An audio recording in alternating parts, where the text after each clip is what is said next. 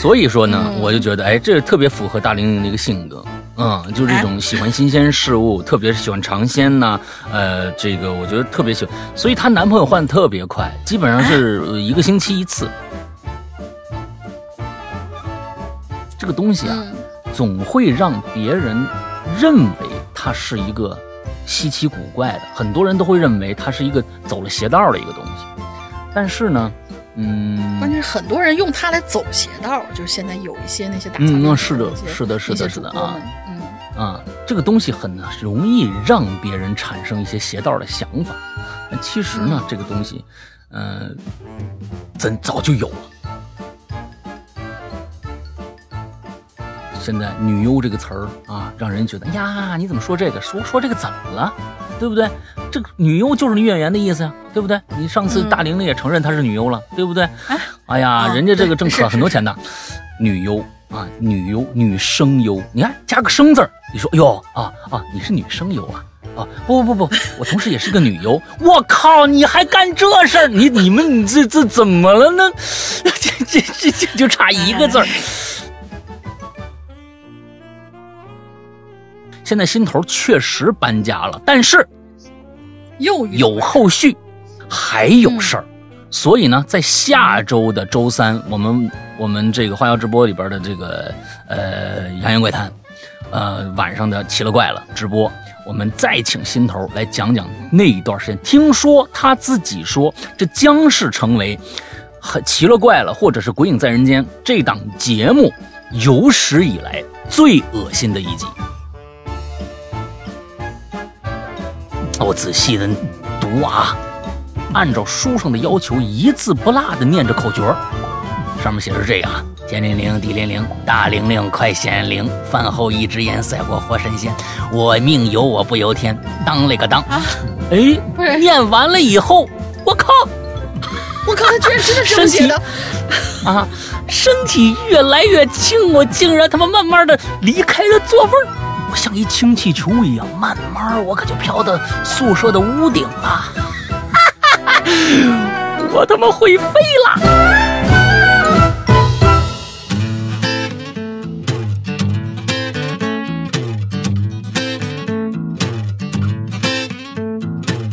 ！I say my hell is the closet I'm stuck inside.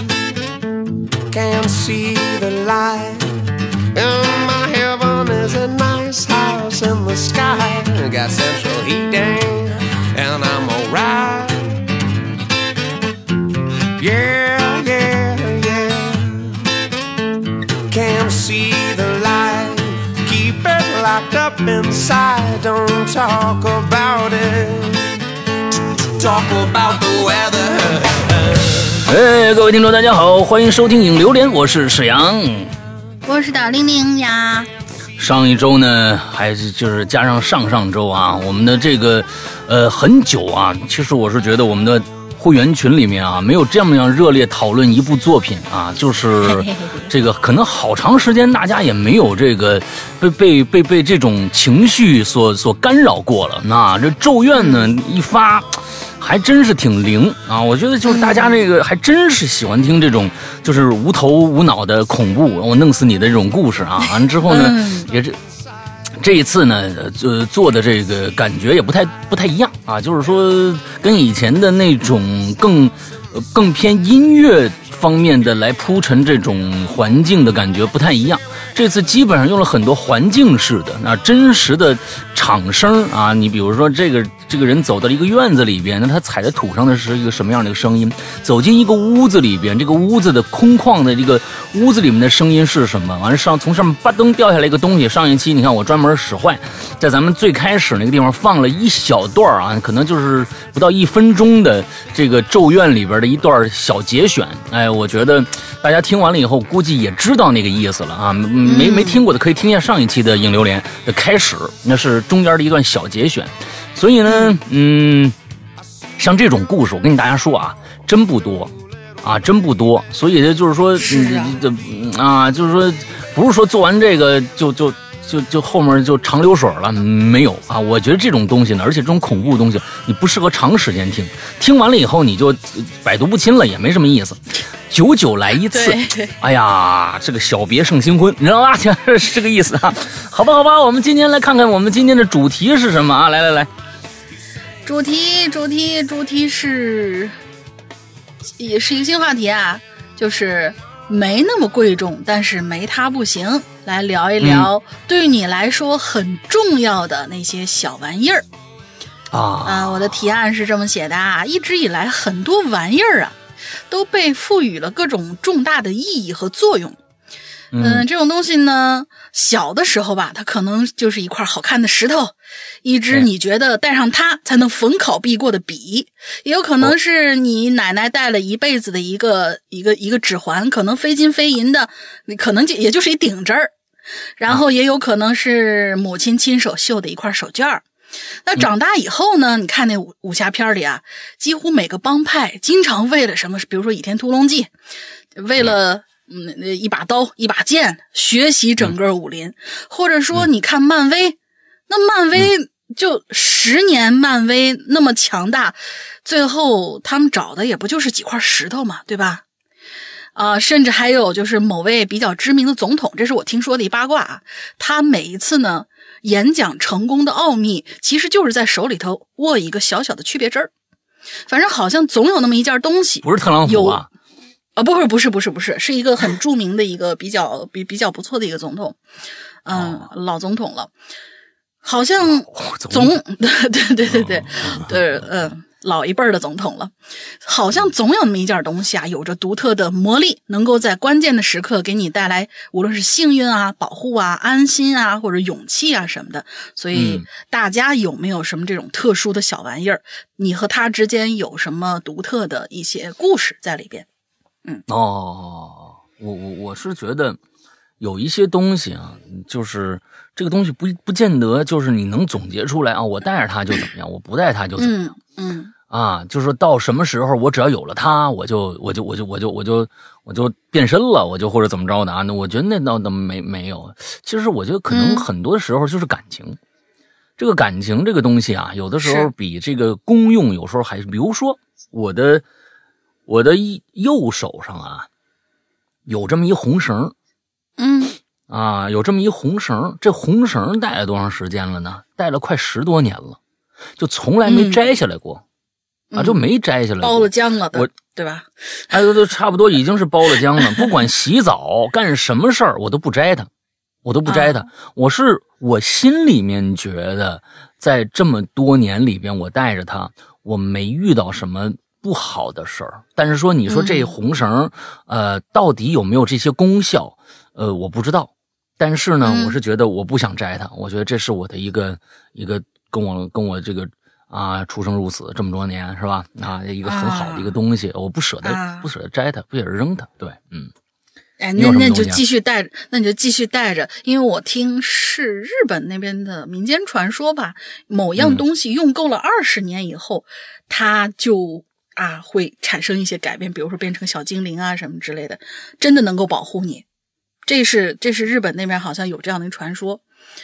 然后我我是因为我我双子座，我是一个就是永远喜欢新鲜事物的一个人，我特别特别想就真的是每次哎看着这个东西哇，我好喜欢好喜欢这个东西，然后戴在手上或者怎么戴在脖子上之类的，然后我就想我这辈子我都不摘它了。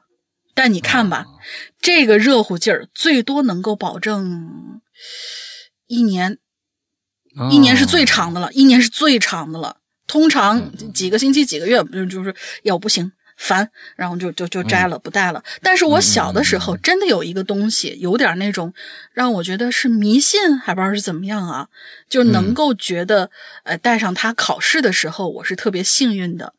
是咱们的符文吧？啊，小的时候，小学的时候，小学的时候，小学的时候，我的我的那个文具盒。哎呀，对不起，对不起，对不起！哎呀，那你让这样一说，我才那你要这样说，我才上初中是吧？也可以，可以。嗯，符文是必须的。那个符文已经相传了千百年了。为什么你小时候？对呀，对呀。叫我这不是北方人吗？咱那符文它是那个就是比较好像南方那边的别别别解释了，已经破功了，已经破功了。你现在说太假了 啊！你这这说你的那个那个那那那我就？那我就继续说我那个。我那个东西是每到考试的时候，平常不一定带，考试的时候我一定会带一小瓶风油精，然后老师发卷的时候，我呢就滴那么一两滴，然后在手心里面搓搓搓搓搓搓开，然后搓的满只手都是，就是那个手手心手背上都。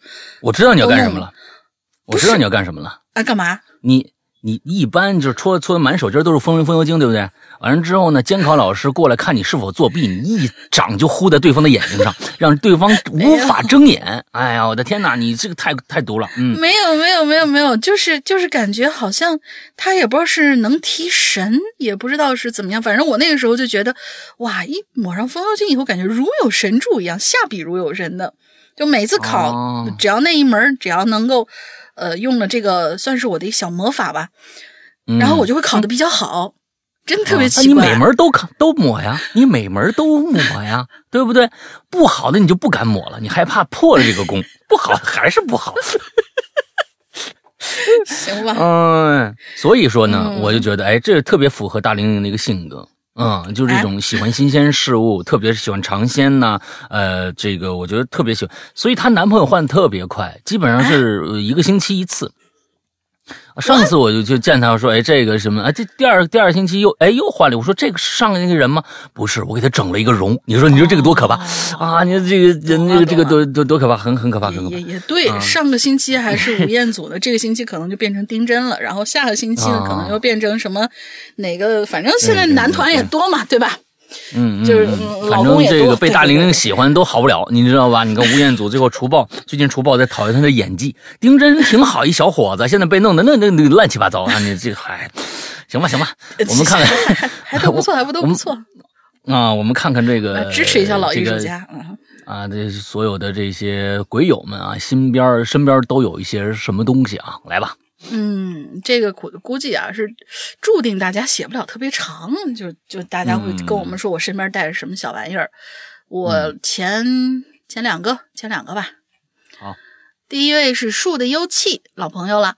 Hello，山哥大玲玲姐好呀，小树又来了。忙碌了一段时间，终于又赶上好时候了。对于本期榴莲，我其实没有啥故事要分享。嗯。听闻故事十有九悲，什么意思？不知道，不知道啊。嗯，听闻故事十有九悲，原谅我把这个平台当一次树洞吧。就在榴莲公布的上一个小时，我呀结束了为期三年的感情，原因有很多，其中最主要的还是败给了距离和现实吧。嗯，异地吧。嗯，我删掉了所有记录，拉黑了所有的联系方式，妄图用这种方法消除内心的一丢丢的不舒服。但是到了扔礼物的环节，我还是犹豫了。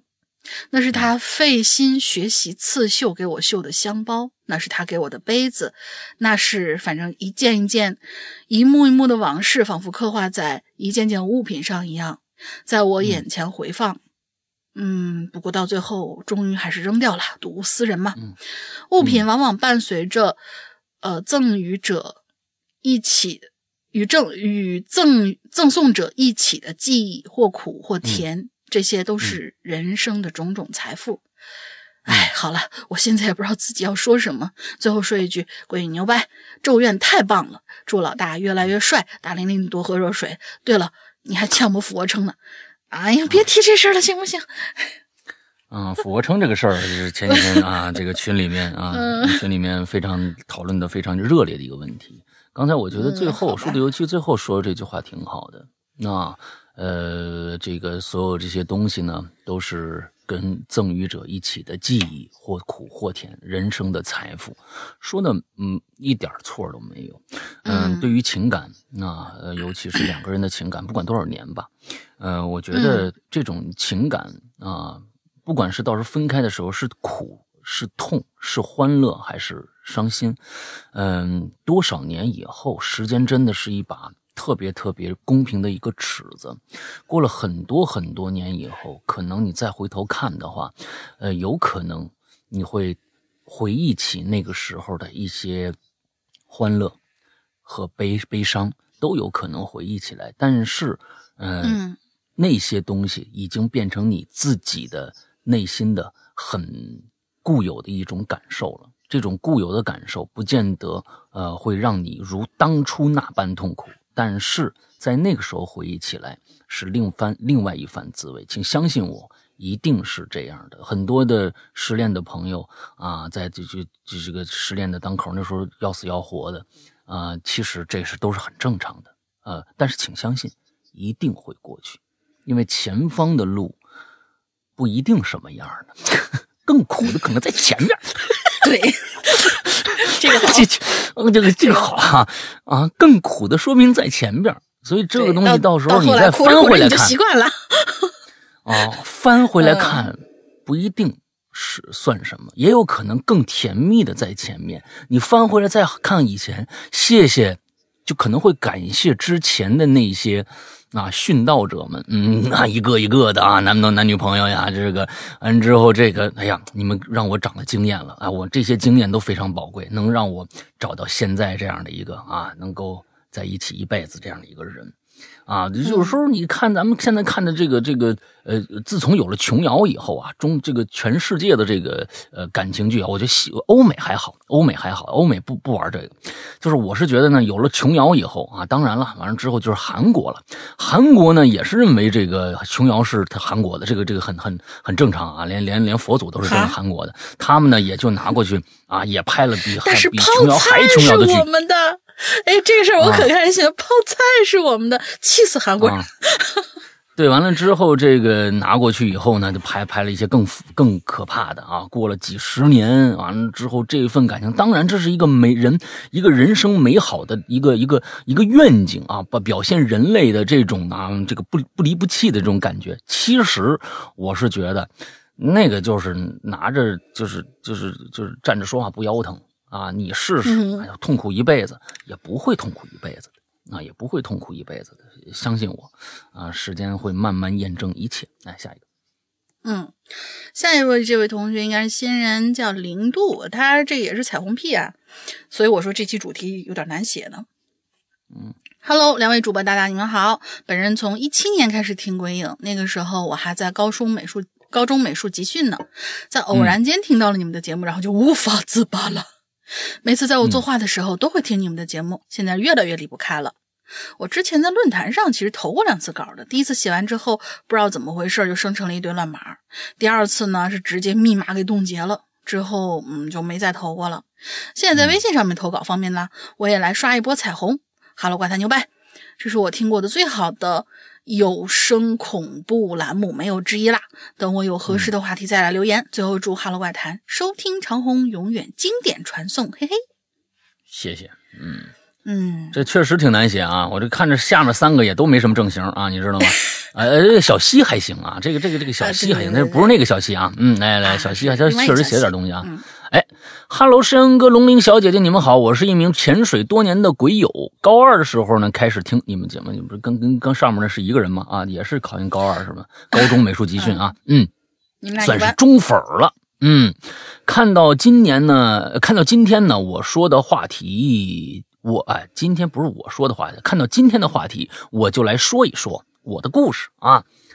记得小时候，我爸呀给我买一玉佩，那个玉佩弥勒佛的，哎，男戴观音，女戴佛，大家记住有个这么个讲究啊，这应该是个女孩。哦从小学开始呢，我就带着她，因为我感觉这东西，哎，挺灵。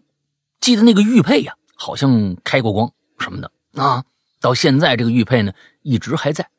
我觉得吧，带着它呀，已经成我习惯了。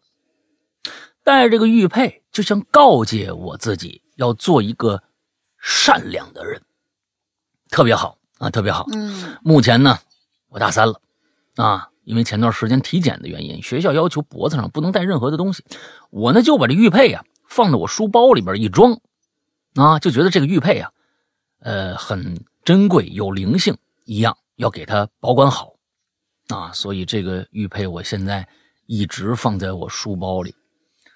啊，你们肯定会好，为什么我不继续带着呢？啊，因为拴玉佩那红线，上次体检的时候被剪断了，就一直没弄新的。哈哈，不知道我的留言能不能被读到？一般我们住房子都讲究什么风水什么的啊。那我发现呢，我们家呀，衣柜上啊贴着纸符，还有进门啊，补充一下，我爸妈的结婚照是在客厅，结婚照旁边啊。也贴了一张符，最后一个是啊，记得十年前那会儿啊，我上初一，我爸呀每天就会在车里面放大悲咒。我爸，我我我我我我就我爸问问我，你你觉得听这歌能能静心吗？我我说行，可以的啊。那包括有时候我爸开车呀，经过僻静或者人少的地方，都会放这歌。我爸说，因为开车的时候在荒郊野外，你可能会遇到一些。不干净的东西，放大悲咒啊，应该挺挺有效的，啊，这些是我分分享的内容。祝《哈喽怪谈》越来越好，石阳哥越来越帅，龙玲姐越来越美啊！这个事情啊，我是觉得啊，贴符这个事儿还是挺奇怪。贴符这是道家的呀，对呀，你你爸你你爸要听的是大悲咒，这有有有有点有点混，你知道吗？啊，我是觉得呀，这个东西啊，既然要讲究，我是我是觉得要你要你要不然你就别讲究。你要讲究，就好最好讲究一点尤其是这种东西啊，是这你你你有的时候信仰啊，在在在心里边是一个对内心的一个加持啊，就是说，哎，我佛祖心中做啊做啊，我也不干什么亏心事啊，佛祖心中做。但是如果你要用宗教的一些方法去抵御一些你所害怕的东西的时候，那我觉得。你要很讲究，要不然这里边你你乱来，你还真信这个啊？我我我我我觉得是不是有点不妥啊？你这个大悲咒到底什么时候能听，什么时候不能听？真的，这个需要有一些讲究的，就回去跟你爸说一下，家里面贴符，这个就我这这好像没听说过啊。一般这个符啊。嗯，一般贴呢，也都贴在一些不被太太多人看到的地儿。你比如说，你这结婚照后边的墙上，或者怎么着，贴一张。那进门有的时候啊，是一个消灾避避邪符，我们经常能看得到。那一些农村呐，或者广东的一些家，一进门那儿有个小小的一张符贴在门上，叭往那一一贴。哎，我觉得这个是经常见到的。但是说结婚照旁边这个贴一张符。没怎么见过，我说实在没怎么见过，回去还是打听打听这个啊可行性。对这个符这个东西，我我我记得啊，就是因为我小的时候就是呃搬家以前，我们家的那个大门特别不吉利。就是按我，嗯按我家里面，我家里面有人懂这个嘛，然后给我们家里看了一下，说是，哎，你这个构造不太吉利。他是怎么样？他是进了大门以后没有玄关，直接就是客厅，然后那个门是正对着厨房的，之后正对着厨房，然后在那个门正对着对门，他那个构造特别特别的，嗯，就是怎么看都不太好。然后那个那那那位亲戚就给我们出了个主意，说是你啊，在你的这个厨房的门上，也就是它能够照着大门画那个放一个小的一块，它叫照壁，有点像咱们现在那种就是大大四呃什么四合院还是皇宫里面弄的那种影壁墙，嗯嗯嗯，放一个小的照壁，其实就是一个圆圆的一个小盘子，然后它在它。好像帮我们求了一个符，是贴在那个盘子后面的。那个盘子一直到我们搬家之前，就一直在那个位置上挂着，挂了可能有十几年。那个那个东西，所以我印象当中也应该是符是在一个隐蔽的地方放着的。嗯嗯嗯嗯嗯。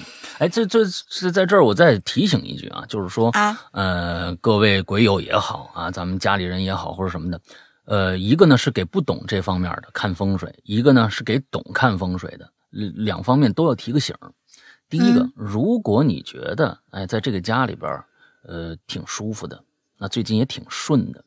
但凡来了一个所谓的什么懂这方面的人，跟你一说说哟，你这个不好，你也别听他的，你别听他的。所谓的阴阳调和，所有的东西，如果你觉得挺好的情况下，就千万不要去改动，不要再动了。嗯，不要再动了，说明已经很好了，就不要再去动了。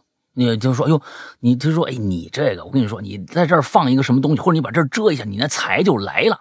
其实你也没想财，你也觉得财现在也不缺。完了之后呢，当然了，人的欲望嘛，哎，完了之后，哎，我就弄一个这个，说不定就坏了。而且呢，我还想说，懂这方面的人，别给人家瞎看去。就算你人家没这个诉求，别给人瞎说去啊，就自己去觉得自己懂点或者是怎么着的。你是你可能是好心。啊，但是呢，嗯，除了好心以外，还会还想显摆一下，对不对？别显摆这种事儿，哎，别显摆这种事儿。你好朋友或者说不定不感谢你，反而还听了觉得你怎么这样说我们家，觉得挺膈应。对，膈应的慌，你知道吧？本来挺好，你这么一说，人家觉得，哎呦，我我这真的膈应。你说我改不改？你说我改是还是不改？你不，我我我不改的话，我我改的话，我现在挺过挺舒服。不改，你都这么说了。所以说，懂这个，我真的见过这种特别讨厌的人，真的特别讨厌，自认为，呃，我那那那个朋友是一广东的啊，广东人本来就讲究这个，一进家门就说，哎，这儿怎么着，那儿怎么着，风水不好啊，怎么怎么的，哦，对不起，关这不是上海人，对不起，对不起，对不起，上海的朋友，就反正我磊这个地方有问题啊，怎么怎么怎么样，啊，就是特讨厌这个，他也不是坏心，但是说实在的。真不怎么样，就是这样说的话，没有什么好，好吧？啊，是，来吧，下一个，下两个我都都来吧，都都太短了。回到未来啊，开头很吓人，这期特别好啊。加椰子出现音音效接衔接上本期的开场音乐，特别合啊。这是说上一期呢啊，这是说上一期的事儿。对对，回到未来，嗯，在下面是余罪，Hello，杨哥，玲姐，我又来了。上次收到了你们。邮箱的地址，目前因为工作原因还不能上节目。近期呢，我会抽时间来第一时间和你们联系的。太好了啊！这这期说的最宝贵的玩意儿啊，以前在基层的时候啊，对于我来说最宝贵的就是呼救器，因为一旦在火场上啊，我身上的这个呼救器报警了，那就证明我遇险了，心脏停，我有心脏停止跳动三十秒。这个。嗯，呼救器自动报警，声音是那么的尖锐，那么的响啊！虽然我已经不在一线战斗了，但是仍然热爱着一线。在这里，祝愿所有在一线工作的同志啊，工作顺利啊！呼救器永远不会响，呼救器永远不会响。最近呢，外出检查发现很多，尤其是某些小区的这个消防通道啊，被私家车给占了。挡住了第一时间抢险的道路，在这里希望大家一定要注意消防，不要事不关己高高挂起啊！等我上节目，太好了啊！等等你上来来来余罪啊！等等你上节目，呃，我特别想知道你们这个啊救险的这些工作上的一些。其实很多人都觉得，哎呀，这个八辈能这个八辈子看不着一次这个自己家里着火，对不对？也看不着消防员进你们家。但是呢，这消防员可是每天出去处处理事儿的，不光是不管是着火的事儿，好多好多的事儿都都由他们来呃来做啊。然后我觉得特别想了解一下他们的工作那个状态，嗯，期待期待，嗯，好，嗯，好，下一位就是我们的，咱咱咱就不给他做广告了啊。那什么墨，山羊哥大林，你们好，什么墨我又来了。其实我自称什么墨，就是想避开打广告的嫌疑。但是你们每次都念出来，免费帮我做广告。不过咱没广告费啊。下面是广告啊，不是不是，下面是故事时间。嗯，这是一根藏在我心里的刺，好吗？你赶紧拔了呀，那多膈应的很呀！你带在身边的你这东西，你多哎呀，多刺挠。在我大概七八岁的年纪，我有个小伙伴叫吴双伟，我经常去他家找他玩某一次呢，我去他呃去找他，他父母不在，就我跟他俩人在家看电视。后来我说啊，好无聊啊，他就直接起身翻箱倒柜找东西，想找几块钱买点东西吃。后来呢，就在一个抽屉里翻到他爸的皮夹子了。里头有一张一百的，琢磨了半天，哎呀，哎不行，放回去吧，然后又放回去了，继续找了一圈没有，我们就继续坐下看电视。但是我还是觉得无聊，我说要不咱们出去玩呗？他说出去玩啥呀？我说电视也不好看，出去说不定还能碰到其他小伙伴呢。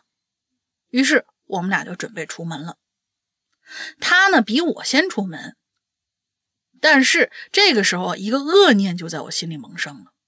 哦，我就回头啊，看到那个一百块锁在那抽屉了。慢慢我就走过去了，轻轻拉开抽屉，盯着那皮夹子，然后我就感到耳朵旁边好像有个声音对我说。拿呀拿呀！有了钱，你就可以买你心心念念的玩具啦；有了钱，你就可以买你想吃的零食啦；你就可以打你最喜欢的游戏啦！快拿呀！嗯，我当时大脑真是一片空白，空气仿佛都变得灼热了，心脏好像就要快跳出嗓子眼儿了。我抬起颤抖的手，拿起皮夹子，最后一丝理智告诉我：这就不能拿呀！就在我天人交战之际。窗外突然传来一声吴双伟催促我的声音，我吓得一哆嗦，急忙就，我还以为你放过去了呢，急忙就抽出那一百，攥在手心里就跑了。嗯，之后我一直走在他身后，不敢跟他说话，也不敢看他眼睛。后来我索性跟他说：“咱们买个玩具去吧。”他说：“你没钱怎么买呀？”我就把那一百拿出来，在他面前晃了一晃。他眼神里就冒出光来了，那个眼神我一直记到了今天，也一直让我愧疚到了今天。嗯，后来我们到了玩具店，买了两个铁胆火车侠，剩下的钱我们跑到电游室打游戏。到下午三点多，他就先回去了，把没有玩完的游戏币都给了我，我就继续留在电游室。可是我心里头还是十分的后悔和害怕，也不敢回家。一直到六点多才往回走，一路上真是步履蹒跚呐，身后全是自责的脚印儿。到了家，挨了一顿打，我却感觉不到疼，一心想着吴双伟回家之后会怎么样呢？嗯，我特别想登门道歉，但是没有这个勇气。即便我每天放学回家都站在他家门外好久，却依旧张不开，好像是沾了五零二胶水的双唇。嗯，直到有一天，我攒足了后悔和勇气，站在门外喊吴双伟。我原本以为他会和之前一样从家里跳出来，朝我露出八颗牙，呃，朝我露出八个牙齿，还带着一颗虫牙，嗯的那种灿烂的微笑，在勾勾手指头。但是呢，出来的却是他的隔壁邻居。邻居告诉我，他搬家了，去哪儿了也不知道。再后来，那房屋全都拆了，我再也没有找到过吴双伟。嗯，从那以后，我的钱包里总是留着一张一百块。现在我也是朋友最信任的人，但是那句“对不起，请原谅我”，我却再也没有机会跟吴双伟说出口了。我觉得青春最完美的地方就是它不完美，正因为不完美的过去，才值得我们把明天过得更完美吧。嗯，我只是个普通人。呃，我只是个凡人，不要让自己后悔就行。我是什么梦？我为自己代言。嗯嗯，挺好啊。小时候经常犯过一些错误。如果说当这种时候，我觉得那个吴双伟有可能就是天上下凡的这个来渡你的神仙。嗯啊，你这么想啊，挺有意思啊啊。我们把这个故事呢，这就是这这种这种平凡的故事更加的戏剧化一点。啊，天上的这个，呃，这个神仙啊，看了一下名册，一看到，哟，这叫什么墨呀？啊，这个孩子以后得抢劫去，不行啊，这挺好一孩子，得让他长长教训，以后可能这事儿就不犯了。啊，他就说明变成什么什么车行的，对吧？啊，那么一个销售员了，挺好。哈，完了下来来变成一个叫吴双伟的孩子啊！其实爸妈呢都是你的幻觉啊！其实就是这么一个神仙，那个钱包啊专门是给你看的啊！但是他就在小时候，你对你对于这种问题啊，对于对错善恶这种问题，其实你有一个明确答复，绝对不能拿。但是你还是拿了，是为什么？是因为心中的欲念。怎么样去战胜这种欲念，并不是打你一顿，而是，哎，让你知道你拿了这一百块钱以后心里有多难受。这个教育方法其实有的时候比比，比如说你不能拿啊，那那孩子进来了，说你这站住，你居然偷我们家钱啊！所以吴双伟居然看到那一百块钱以后，居然还要跟你去玩这不是神仙是什么呀？啊，这孩子我跟你说，有不如果不是神仙，以后一定有出息。我跟你说，挺好啊，这个东西小时候我也是。我小时候，我跟你好像在在节目里面讲过啊，我跟一帮坏孩子出去玩，在那厂子里边，我那时候上二年级，一帮孩子出去玩，那帮孩子我知道，平时也不跟他们玩，那天不知道为什么就跟他们玩去了。一帮孩子，厂子里面坏孩子就是那种啊，这经常就出去，那时候坏，他也不是出去劫道去啊，就是淘气。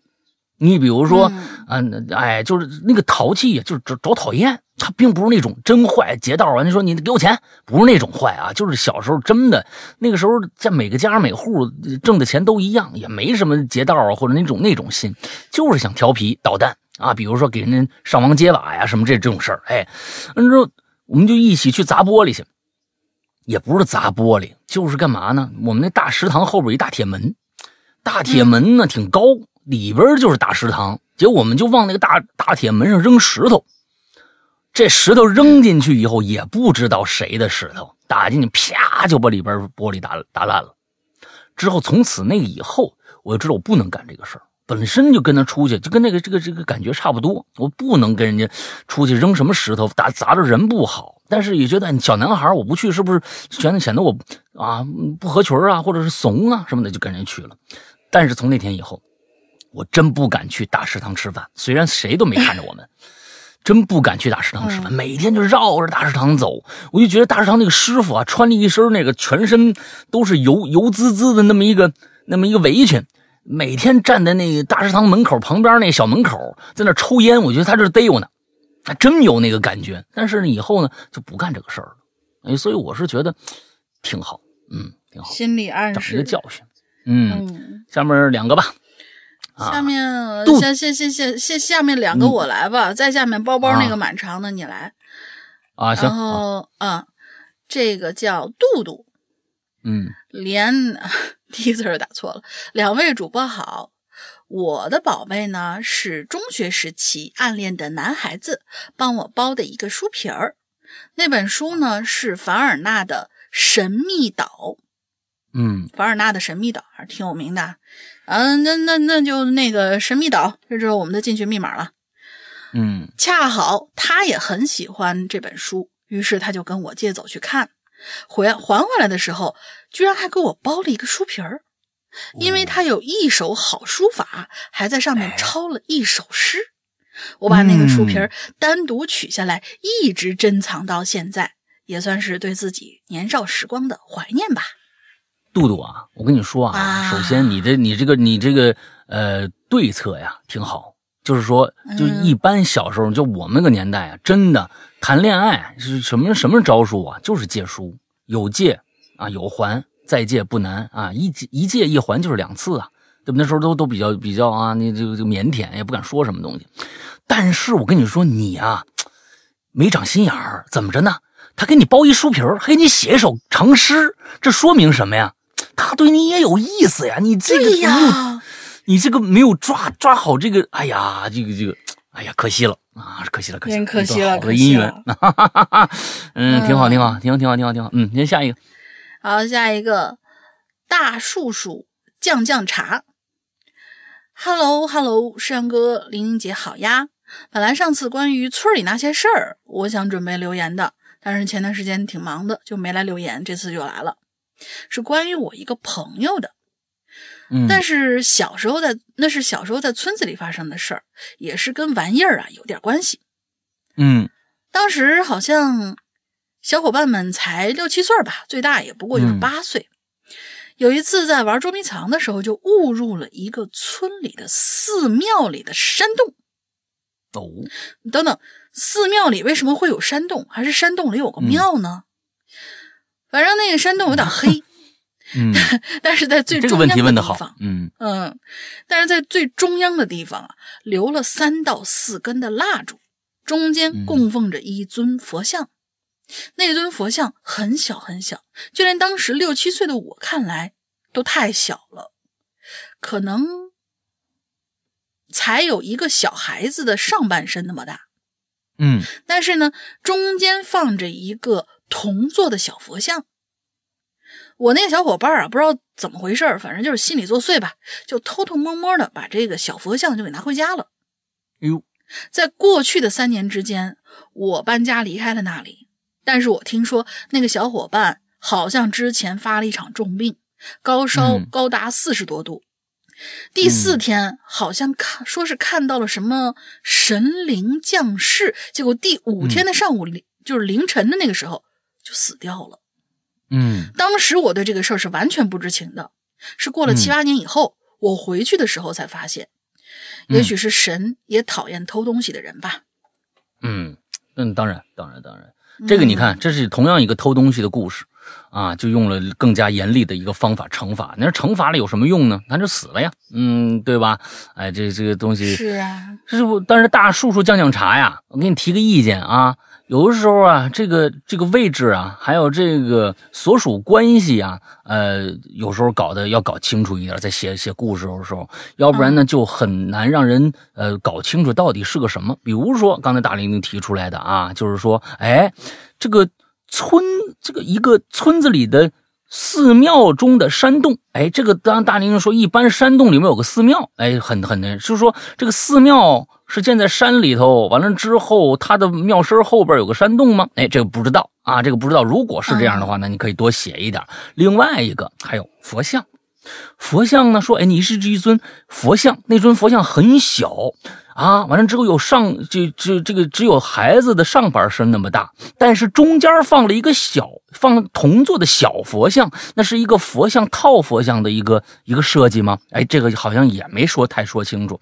最后还有一个啊，第五天上午凌晨，你这个好家伙，你这上午凌晨这个是个是个是个什么什么时间段？你这啊没有啊没有啊，凌晨就是是凌晨。零点以后，零点以后，哎是一般指那时候还黑天呢子时差不多黑天的时候，上午那就是至少是在七点以后，太阳哎都已经出来了。嗯，对对对，所以这三个界指代啊，就就不不清楚啊。以后写东西的时候，哎，稍微想一想。嗯、还有，其实刚才我一直想问的，下次如果这个什么墨啊，我特别想知道的是，你回家以后被打了一顿，是因为你偷钱，还是因为你回来晚了？也没说清楚。啊，那么如果嗯回去挨了一顿打，是因为偷钱，那是因为对方家长跟你爸爸妈妈说了这事儿了，还是说你自己主动承认的？这是一个质的一个一个一个一个一个变化啊！我觉得这顿打是怎么挨的？我当时心里还想着说，哎呦，这是为什么打挨这么顿打啊？那所以呢，有下一次有机会跟我们说说啊。我嗯感觉就是我我我瞎猜啊，就是说，你想他一是玩那么晚，二是嗯还带回去了两个看起来就价值不菲的玩具。你想，他嗯买了两个铁铁胆火车侠，理论上是什么？伙伴买了一个，他买了一个，然后他把那个带回家了，然后一看，哟，你这手里拿着这是谁谁买的呀？哪来的钱啊？家里头人肯定要问，再加上你回来晚了。一下解释不了，一下解释不开，反正就是数罪并罚了，就挨了打了，嗯，很有可能这等。人家说啊，我觉得这个、我很想知道啊，这个是为什么啊？哎，包包帅气的老大，美丽大玲玲，你们好！三群的池塘来吃榴莲了。这一期的话题是关于某件特殊的玩意儿。本来啊、想拉这个朋友 A 讲故事的，后来细一想，这期话题好像他没什么能帮上忙的啊，于于是呢，一脚就把他踹开了啊。在安静的家中，我看着模型柜上那个被我用亚克力盒子装起来的战斗暴龙兽，啊，我陷入了回忆当中。啊，在我的记忆中，爷爷一直十分的疼爱我，虽然家中呢不富裕，但是只要我说我想买哪哪个玩具啊，爷爷都会慈祥的拉起我的小手，二话不说啊，给我买回来，挺宠你。嗯，那一年啊，我十三岁，呃，那个时候啊，爷爷的身体已经不如以前硬朗，经常会咳嗽不止。那时候呢，动画片《数码宝贝》啊正在呃热播，市面上呢满都是数码宝贝的周边模型。有这么一次啊，跟爷爷逛街，那路过了这个一个玩具小摊儿，就看着上面那战斗暴龙那模型，我就挪不动道了。啊，爷爷看着我，啊，再看那模型，就问我：“乖孙子，是不是想买呀？”啊，我这眼当时眼睛都放光了，赶紧点头啊。爷爷拿起这模型，就问这店家：“这个多少钱呢？”店家没抬头，啊，仿佛知道我们买不起一样，冷冷说一句：“四十。”啊，那个年代四十块钱，巨额了。我跟你说，真的是不少了。嗯嗯，爷爷把口袋里所有钱都掏出来，数了一遍二十五，尴尬的问：“说哟，老板，能不能便宜一点？”店家也没搭搭腔，爷爷蹲下来摸摸我头，说：“孙子，要不要咱们下次再买？”当时啊，真的是年幼不懂事太任性了，我就开始打滚了，在地上啊不依不挠啊，闹起来了。爷爷好说歹说呀，才把我劝走了。回到家，爷爷就看出我不高兴了呀。说：“哎呀，那个孙子，我给你讲个故事吧。我还是一直心心念念想那玩具呢，根本就没心听听爷爷讲什么故事啊。这爷爷还讲，给我讲这故事。故事讲到一半爷爷问了我一问题，我支支吾吾半天没回答。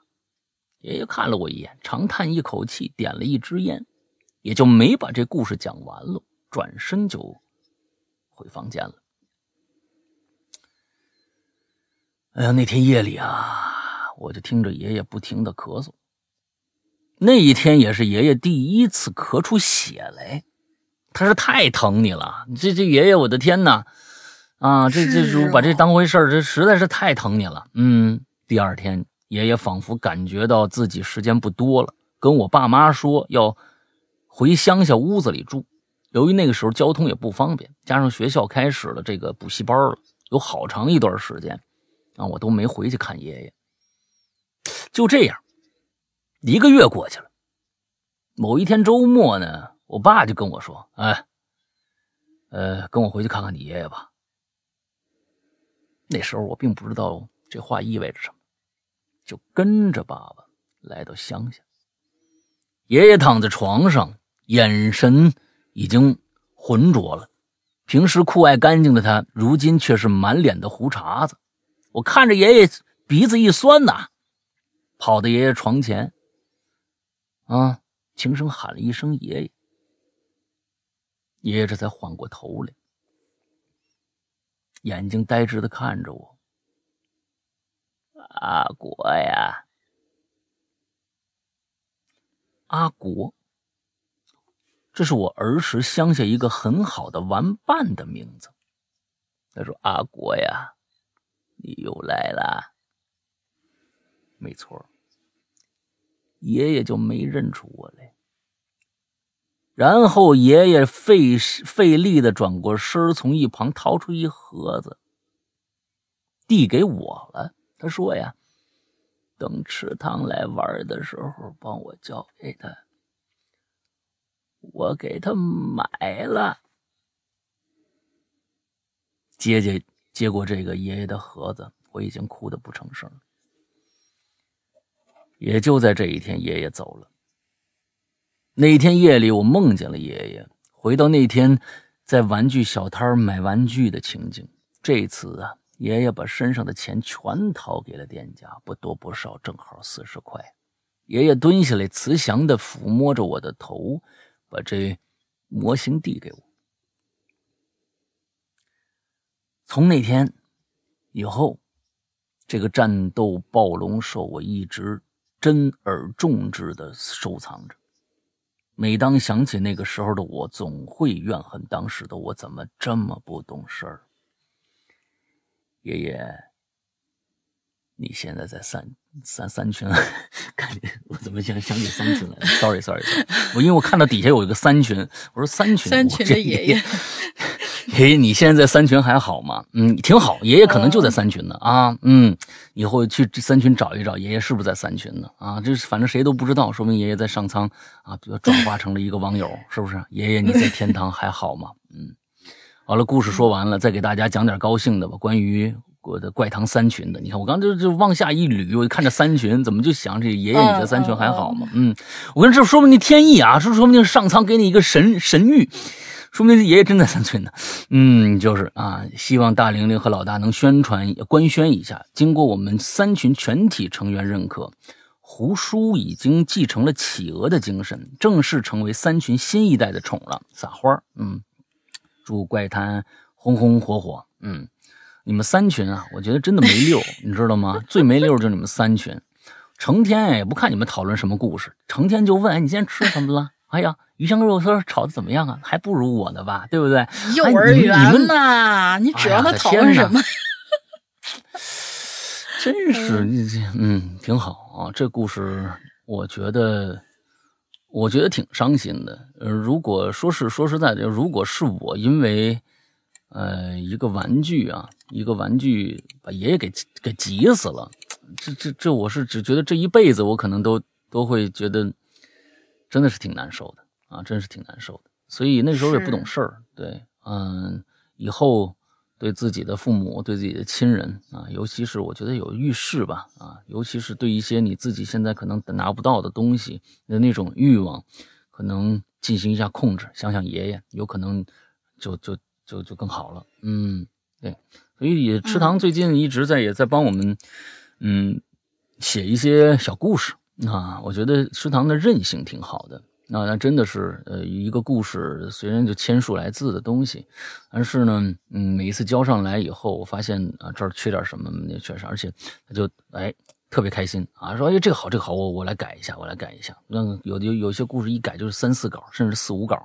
啊，也没觉得累，也没觉得烦，啊，这个学习精神挺好的，嗯，不错，嗯，这是特此表扬一下啊，嗯，好，下一个，嗯，下一位这位同学叫我刚才特意查了一下，叫萨赫，就是他这翻译成中文叫萨赫啊，但是英文念法我不知道，撒哈，嗯，是呀，嗯，啊，撒哈。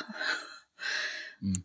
诗阳龙鳞，你们好，我是潜水四年，来自台湾的会员撒哈，摸索好久，终于能够留言了，太兴奋了！今天我的主题就分享一张对于我来说意义重大的什么签是，这这是念签是吗？因为不好意思啊，他写的是繁体字，全繁体字，这是念签吗？对对，签。签签诗，就书书签的书签的签的那那个那个写法。对，国三的时候啊，好好好好嘞，我我我普通话来哈。国三的时候，每年七月的高中联考还是当时最主要的升学途径。那一年试办了第一届高雄推荐真试高中，他怎么就怎么就高雄了？你怎么就说人家是高雄？人家明明写的是高中两个字。第一届高中推荐甄试入学，应该就是甄选考试吧？那那个意思，是一场在二月多举办，号称灵活多元、突破传统的考试。考生有机会提早分发。说实话，我在国中时候很努力，联考前大小模拟考都是红榜。但可能是个性不讨喜，也有轻微的社交障碍，种种因素致使我遭受了同呃受同级的排啊，嗯嗯，同济啊，好吧，你不管了，你就说同班同学的排挤，嗯嗯，师长越是在课堂表扬我的成绩，下课遭受的羞辱手段也就越多，嗯，确实是这样，就是那个劣币驱逐良币的那个事情哪儿都有。家人并未察觉，我呢一直是一个安静冷淡的孩子，因为专注课业而更沉默，似因为专注课业而更沉默，似乎很正常。霸凌随着考试逼近变本加厉，为了早点脱离噩梦，我主动参加了推荐甄试。由于这个制度很新，别说考古题，连有经验的班导都不知道如何辅导。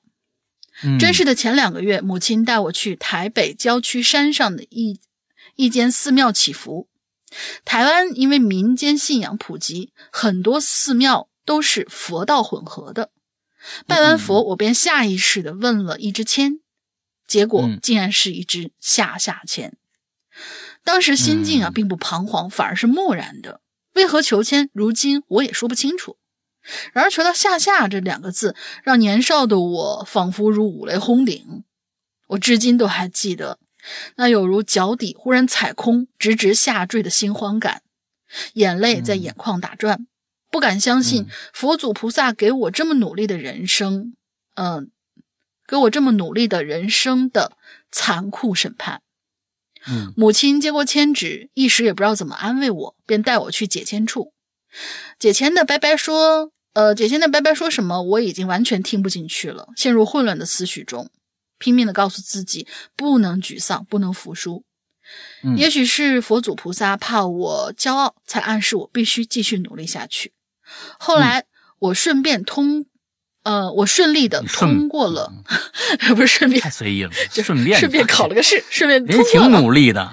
Sorry Sorry Sorry，嗯，我有点紧张，我怕我念错繁体字。我顺利的通过了推荐甄试考试，第一志愿的女校。放榜那天，我绷着情绪，直到回家翻出这张签，终于流下了释然的眼泪。这张签诗一直被珍藏在皮夹里，算算也有二十五年了。如今我出了社会，也拥有了自己的家庭，仍然会偶尔拿出来。当时那股青春无畏总会涌上心头，它提醒着我，命运在自己手里，要什么便去争取。这张夏夏天的签诗是这样写的：“世间万物各有主，一粒一毫君莫取。英雄豪杰，英雄豪杰自天生，也需步步循规矩。”好啦，嗯以上便是我的小玩意儿的故事，希望能够被读到。祝福二位主播身体健康，哈喽怪谈永远生气勃勃。很好，嗯。那我觉得这个东西啊，第一个呢，让我们就是说有一些庙啊不灵的话，下次就别去了，你知道吗？是啊，完了这第二个呢，我是觉得对，就算这句诗，我觉得你把它呃说成上上签也是可以的。世间万物各有主，一粒一毫君莫取。就是说，世间万万物什么一粒沙子啊，你也是人家是有主的，你别随便就偷，嗯别随便就拿。英雄豪杰自天生，也需步步循规矩啊。你要说你别管人家看着啊，也也也不是天生的就是那个样子，也是一步嗯一步的奋斗上去的。哎，没错啊，什么事儿啊都是靠自己，别靠别人啊，也别想嗯投机取巧。那我是觉得这张签对于任何人来说啊，所以这个签师啊，有的时候啊，其实就是一个多多项轨这个这个这个解解读的这么一个东西。你说他必须是下下签吗？那我是觉得这是个上上签，教会你做做做事的道理，这难道不是上上签吗？啊，只是说你你有一些有一些人可能是，呃，很多的人去庙里边去求一些东西，比如求财，那求财，那可能就是想，哎呀，老天啊，赶紧给我扔一大馅饼吧，砸死我吧！天上掉一大馅饼特别好，砸死我，砸死我，砸死我啊！嗯，之后怎么可能？哎，所以我是我是认为，就是说这种他并他对于他来说，这种签儿是下下签儿。但是如果说是一个怎么说啊？咱们举一个极端的例子，比比如说一个刚从刚从监狱里放出来的人啊，刚从监狱里放出来的人，你求到这么一个签儿，那是不是上上签儿？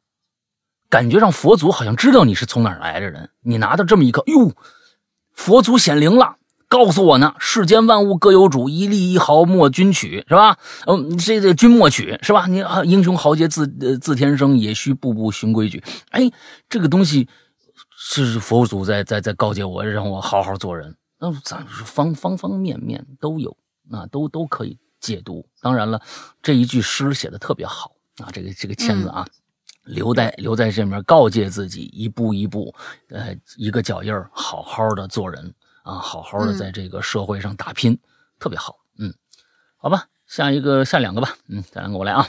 恋上白羊座，Hello，诗阳龙鳞，你们好，我是阴林而在月啊，这个名字啊，这是这是个朝鲜名字吗？阴林而在月啊啊，不知道你们还记不记得？不记得了。嗯，本期话题我很有发言权。以前小的时候，我经常看到一些飘啊啊，而且这阿飘啊，有的红的，有的黑的，有的白的啊，还连续几年，一到清明我就鬼压床，至今找不到原因。后来我婆婆呀，啊，给我，呃，给给了我这个他们那边有名的这个巫婆画的符，我每天带在身边。后来呀，即即便即使觉得有，也没有经常看见了。祝福《哈喽怪谈》啊越来越好，两位主播身体健康。P.S. 每次码字儿都会打成鬼影，你们猜我是潜水？你们猜猜我是潜水多久的鬼友？啊，我们去年去年改的名啊，你潜了两年了，啊这呃这个这可能估计挺挺久了啊，应该怎么着也是个一五年之前的，嗯，可能啊一五年之前就开始听的啊，那个有这个鬼影的这样一个习惯，嗯，挺好，嗯，好，下一个叫海莲娜啊，海莲娜啊，就是这个咱们的九十九油马，最近这个非常活跃啊，说到我最重要的物品是一一根。是一根啊啊，跟随我经历无数坎坷的数位笔。哦，这开始高科技了，你看到没有啊？那还是在高一的时候，对绘绘板呢怀揣着无限热情的我，买下了第一块板子，附带的呢就是我这根一直用到现在的笔。嗯，这个确实是啊，不用常换啊。这根笔呢，跟随我从入门到入行，是我活到现在最宝贵的东西了。从定下成为最强画师的目标之后，遇到过很多的阻碍啊，不仅经历过数位板被砸、学历压力。啊，人情世故，再到被亲戚啊冷嘲热讽，家人的不理解，前女友的不支持，好家伙，你干了个什么事儿啊？啊啊！你是要抢银行去吗？你这个这个东西，你就感觉是你就算是贵正和大师，你也不至于遭到这么多的反对吧？亲，你画了什么伤风败俗的东西了？请问啊，我都没有放弃过这个梦想。其实呢，我也啊搞不懂为什么他们那么阻止我。之前那群亲戚啊。非得看我的画，我我雕的石膏不看，非得看我版版绘。看了之后呢，还嫌弃为什么画的这些动画片里的东西还不去公司上班。我说我他妈的又不是给你们看的，非得看看看看看看看个爪儿啊，是吧？看了又跟个老阴阳人似的说这说那。直到三年前大学毕业之后，我成功拿到一万以上的佣金，终于对着那些看不起我的这帮阴阳人，啊，竖起了中指。骂的太爽了，我跟你说啊，这九十九油马你骂的特别特别的爽，你知道吗？就是当时就应该竖中指了啊，滚蛋！你直接一句话他妈就滚了啊，就是滚蛋，爱怎么着怎么着啊！断，现在开始你不是亲戚吗？是吧？二舅是吧？啊，还是三三姨啊？对不对？咱们现在啊，以后别找我啊啊！你不是说这说那吗？懂的你来画一个，嗯，以后别找我，我挣多少钱跟你没关系啊啊！别来看我来，嗯，烦着呢，嗯。现在的我呢，从数位板到数位屏，从十块画头像到四位数以下不接，让我有了你这有点显摆，让我有了现在的实力和支持我的兄弟爱人。唯一不变的，是跟那支数位笔和我坚持不变的梦想啊。虽然离目标还有很大的距离，但是我还得继续努力画下去。毕竟我这个人喜欢说到做到吧。呃，说这么多，还是想对这个主播和鬼友说一句啊，不要停下来啊！最后呢，不得不说，咒怨真的强啊！哈喽怪谈永远的神，就是听完诗阳哥的咒怨之后，却喜欢上了 A 啊！嗨，嗯，你如果真的让你喜欢上了这个这个东西的话，那我觉得，呃，我做的这个东西还确实。有那么点意思哦，了，我我就说这是个问号，我还说他喜欢是什么东西了。但一看中间差的这个字母，我大概知道他什么意思了。我这两天都靠这个睡这个睡觉。对啊，A A S M R 是吧？就是就是头头颅，嗯，那个叫什么？头头就是就是经经常，我觉得这个东西啊，我到时候再跟大家说。助眠的那些玩意儿，嗯嗯，不是助眠那些玩意儿啊，我也不知道为啥。在下九十九有马，下次再见。嗯，你看看，我是说啊，这个东西啊，嗯，我觉得九十九有马，从这件事情上来看的话，我觉得我很喜欢你这个人。这里边你你发现了没有？不管是什么东西，钱也好，人也好，都靠不住。最靠得住是什么？是你自己，还有你手里那块笔。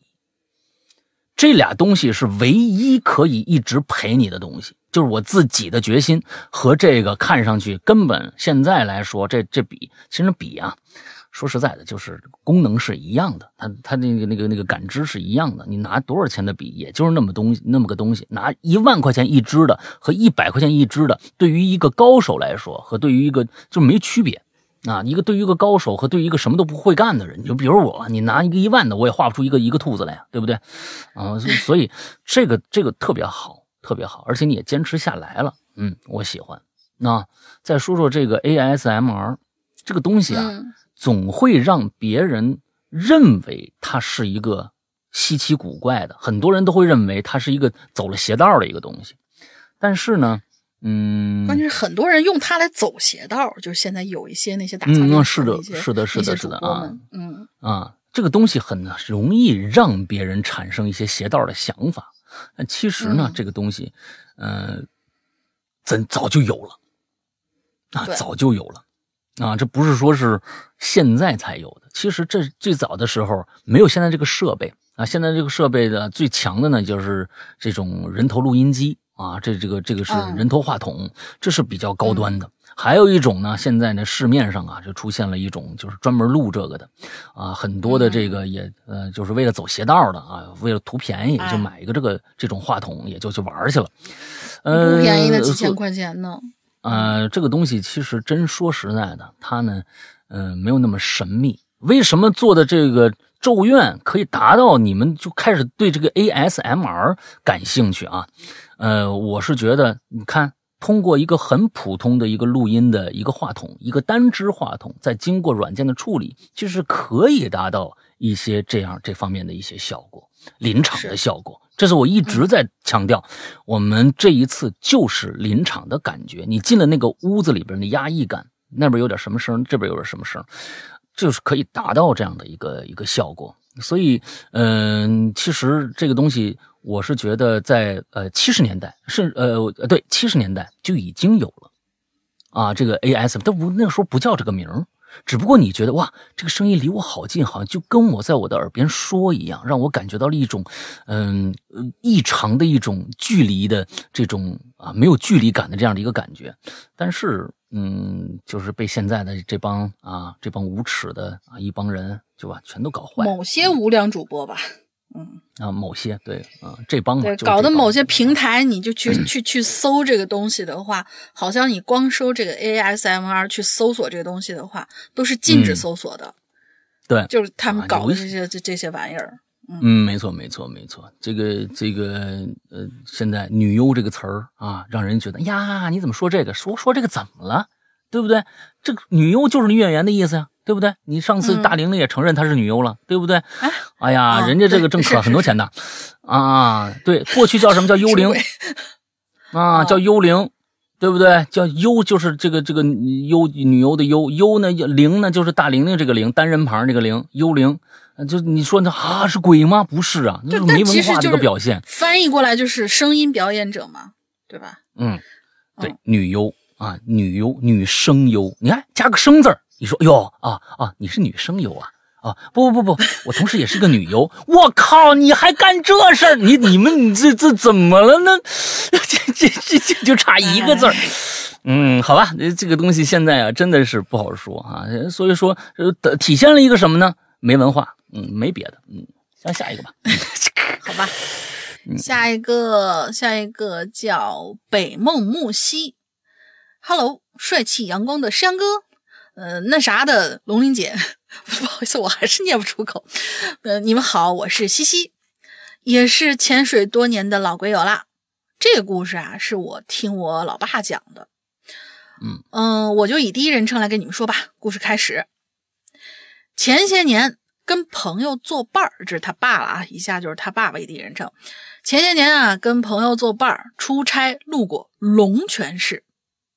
偶然呢，就想起一个义乌做生意的朋友，老家是龙泉的。于是我们俩呢一商量，想通过他在龙泉的朋友，帮我们一人求一把正宗的龙泉宝剑。我那朋友电话在那头啊，当时就答应了。我们俩就在龙泉大酒店住下以后，就按照义乌的朋友给我们的手机号联系上了他的朋友。他那朋友啊。是一个地道的铸剑师，在龙泉还小有名气的。嗯，带我们参观过样品之后啊，正色直言：“呃，二位是我从小玩到大的发小来介绍来的。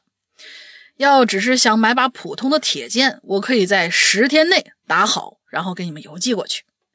如果你们想正宗的龙泉宝剑，我呢就需要按照古书记载中的剑身、剑柄比例，用纯手工来打造。”剑鞘用黑木檀定制，应该是黑檀木啊，黑檀木定制，包括一些铜套啊、挂件之类的，需要等一个月才能做出来。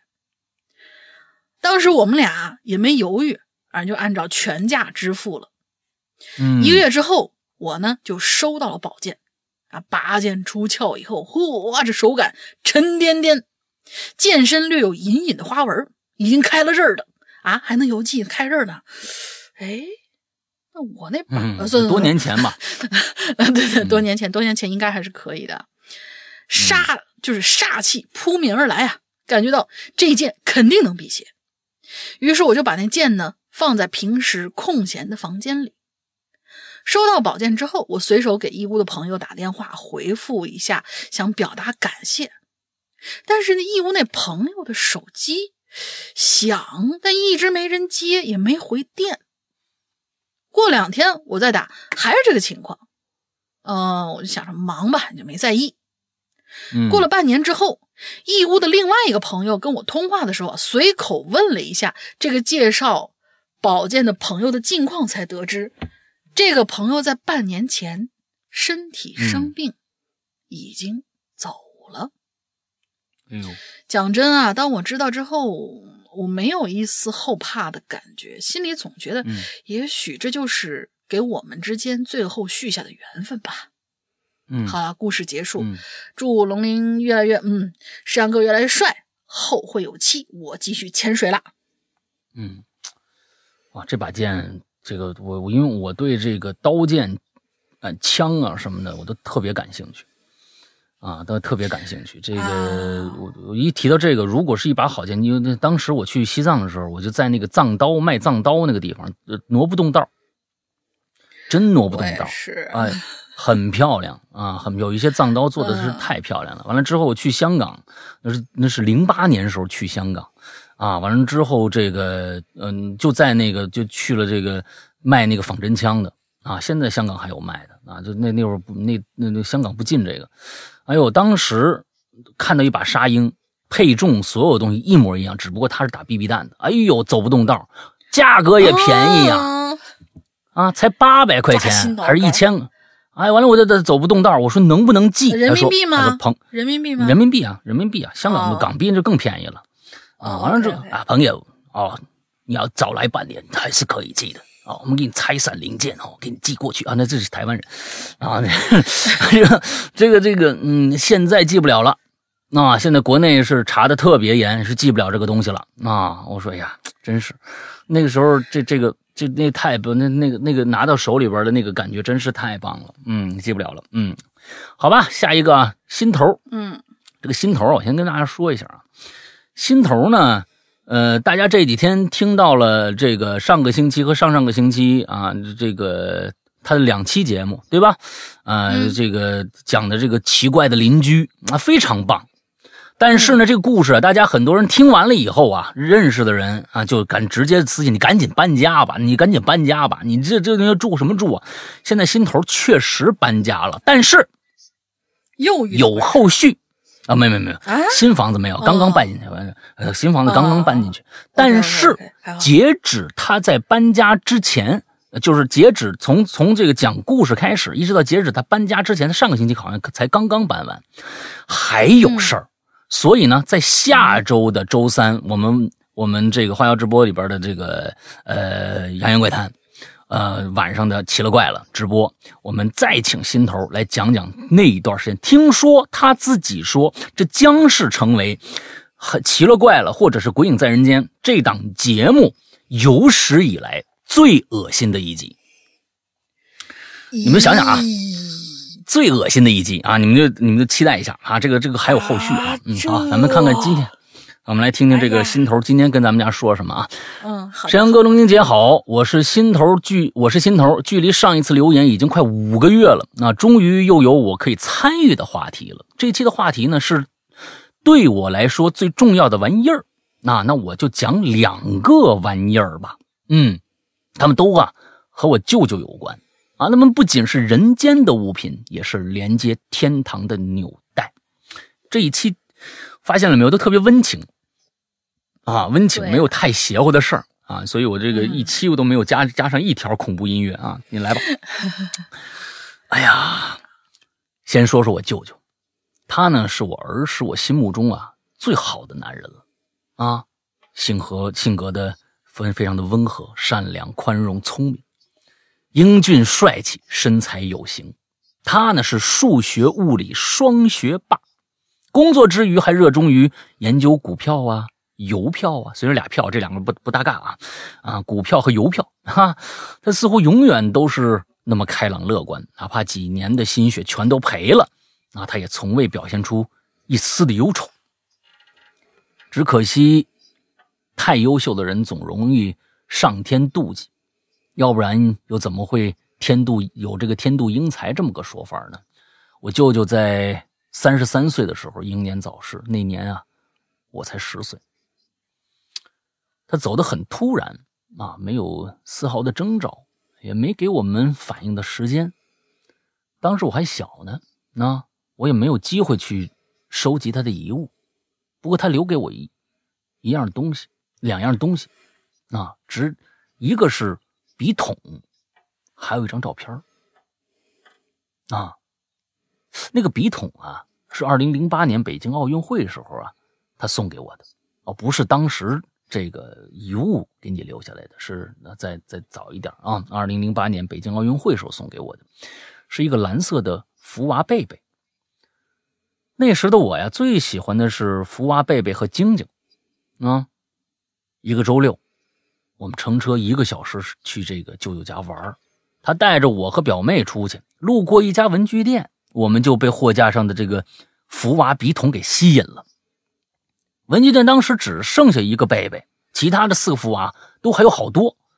这表妹一向喜欢模仿我，我喜欢什么她就要什么，哪怕不是真的喜欢。舅舅就建议啊，买一个贝贝，一个晶晶，就这样啊，相当于我们都有了。可霸道且自私的表妹呢，偏要舅舅给她买贝贝和晶晶。那舅舅面对这样的女儿呢，也无奈啊，公平起见吧，给我们买的一样的。于是买了两个晶晶。当晚我要回家了，依依不舍地跟他告别。他送我下楼啊，变戏法似的，从口袋里头呢就掏出白天在文具店呢看到的那个福娃贝贝的笔筒了，笑着递给我。现在已经十二年过去了，可我依然记得那个微笑。那个微笑是天使的微笑。它可以藐视银河中任何星辰的光亮，在最显眼的地方熠熠生辉。贝贝陪了我十二年了，啊，早都变得斑驳破烂不堪，而它依然摆在我卧室的学习桌上。每当我看到它，我就会想起十二年那个晚上，舅舅脸上挂着微笑，那双好看的大眼睛里头。也溢满了满满的笑意。有生之年，我多想再看到这样的微笑啊！现在已经是夜里一点钟，一点钟了。平复一下心情，再给大家讲讲第二个玩意儿，一张一半张照片，半张照片。哦，嗨嗨，后面那个是破折号，嗯，半张照片。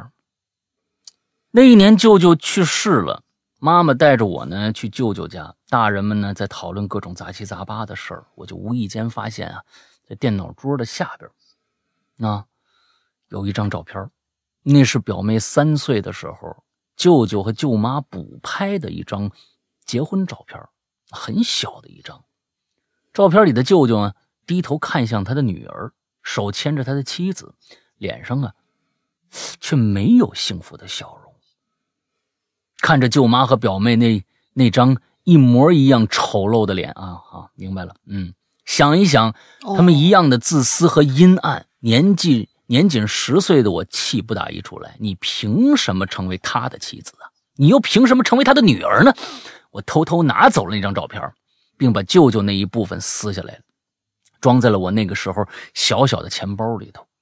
虽然现在很少用到钱包了，但我依然随身带着它。放在我的包里，偶尔拿出来看，就感觉舅舅还在我身边。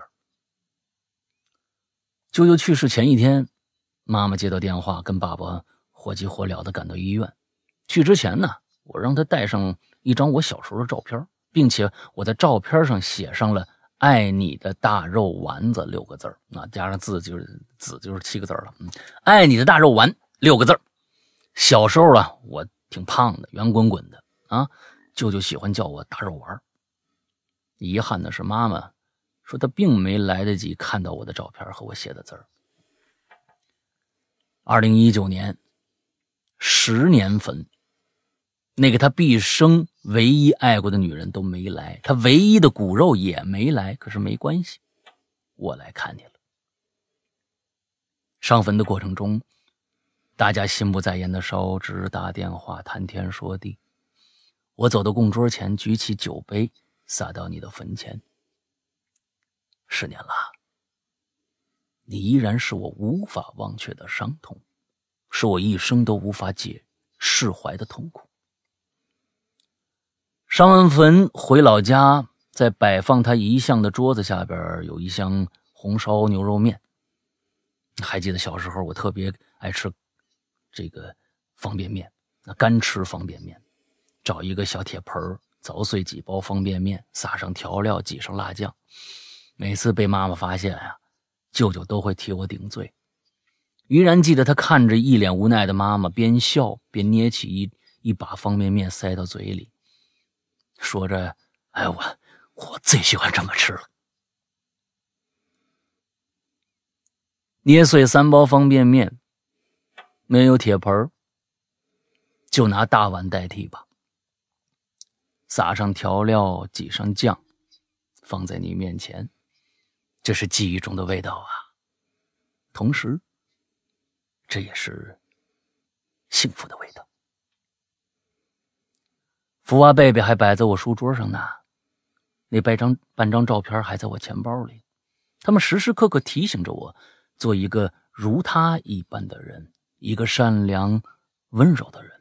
做一个能给他人带来快乐和温暖的人，他们也让我感受到生命可以消逝，但爱永远不会。强大而又温柔的他，始终都在我身边。写的非常好啊，写的非常好。这里边，我觉得你字数不多啊。可以让我们完完全全可以能够想象得到，你舅舅是一个什么样的一个一个人，啊，他遇到了什么样的一些事情，嗯，短短的一些话啊，能够把你，你抓住了一些特别重要的点，比如说方便面，那最后这个方便面这一段写的非常非常的好啊，真挺好的。你心头，我们等着你这个。最恶心的故事啊！你看这么一个柔弱的一个女孩子讲最最恶心的故事，是不是有点啊？好吧，嗯，下周啊，咱们星期三晚上啊，我们听听心头给我们讲一讲。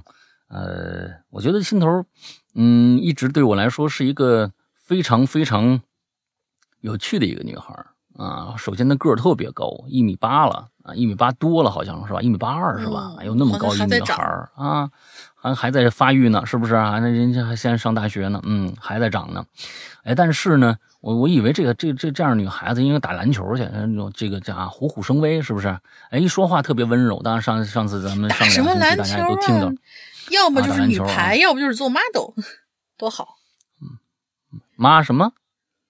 妈怎么了？模特？谁妈？模特。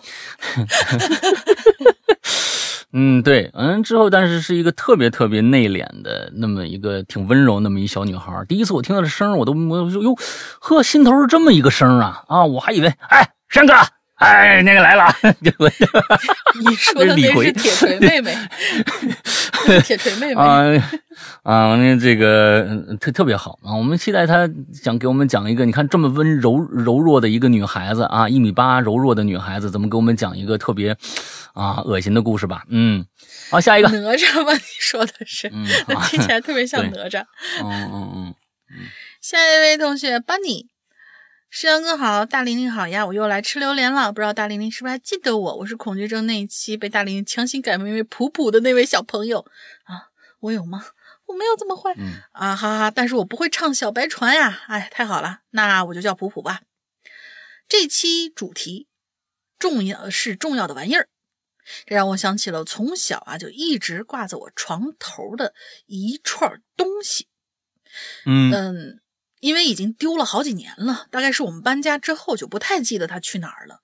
但是妈妈有找过一次，而且还挺着急。看到这期主题，我才又想起来的。这东西呢是用红色的绳子穿起来的一串东西。一块圆形的，上面有挺多雕刻，应该是高浮雕的那一种，就是花纹特别立体，但具体什么纹样我已经不记得了。应该是没有什么具体的动物形状，就是一些卷卷的花纹，呃，卷草吧，大概应该是。它像是一，呃，它是像一个吊坠那样挂在最底部。上面的红绳上穿满了铜钱儿，应该是一些真的铜钱儿。什么时期的不知道，我也没仔细看过。说铜钱儿是真的，是因为妈妈以前说过，奶奶家有过一大堆的铜钱，因为不流通了，就一簸箕一簸箕的往外扔。我的天哪，都跟垃圾一样往外扔啊！所以那串铜钱应该就是其中的一小部分。它是怎么摆放的呢？嗯，是这样的，因为有那块玉，那块玉有重量，穿起来铜钱呢也有重量，就那样直接挂在床头的那块板子上，玉就悬在床头板的正面，铜钱垂在床头板的背面，也不需要固定，就那么稳稳的搭在那儿。嗯，小的时候躺在床上，我一直抓它玩，还不小心会拽下来砸我的脸。零九年的时候，我们搬了家，依稀还记得妈妈还是把它挂在我的床头，但是再到后来，不知道怎么的就不见了。嗯，妈妈跟我找过一次，甚至怀疑是不是亲戚来住的时候给拿走了。嗯，我也不知道这个东西是做什么的，嗯，辟邪的吗？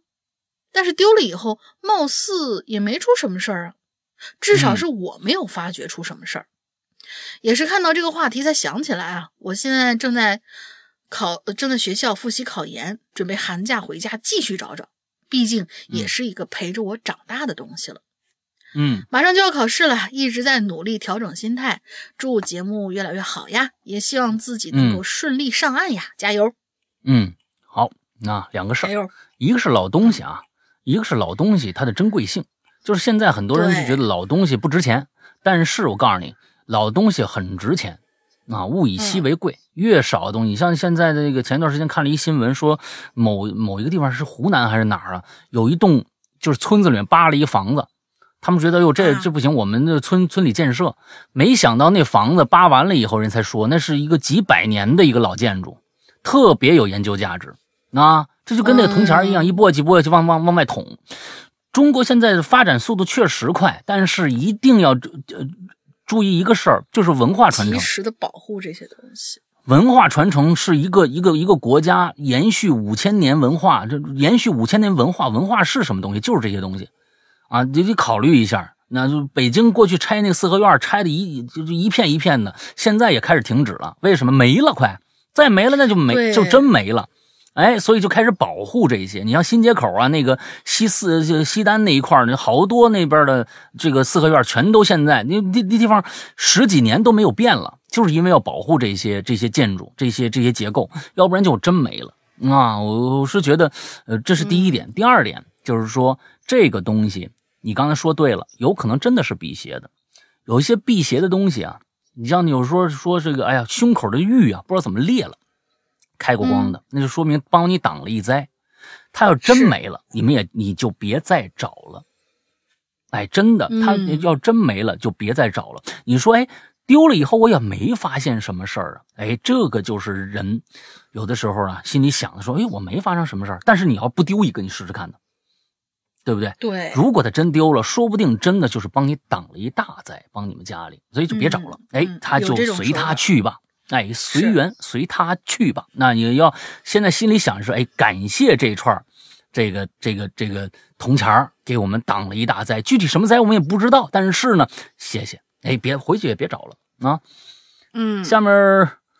我就想着，我我我这插一句，我就想着，就是可能再过个那么一两百年之后，我们研究的还是就是现在我们说啊哪哪哪挖出什么东西，哪哪哪需要保护的什么东西，因为我们这一辈儿好像给一两百年之后的人，你说能留下什么呀？一个呃一一一一个 iPhone Ten，就是这是我爷爷的爷爷的爷爷用过的 iPhone Ten。就是，我我觉得不不，这个东西啊，我告诉你，价值这个东西，往往是当年认为它没有什么价值，iPhone Ten 过一千年拿出来，它也是有价值的。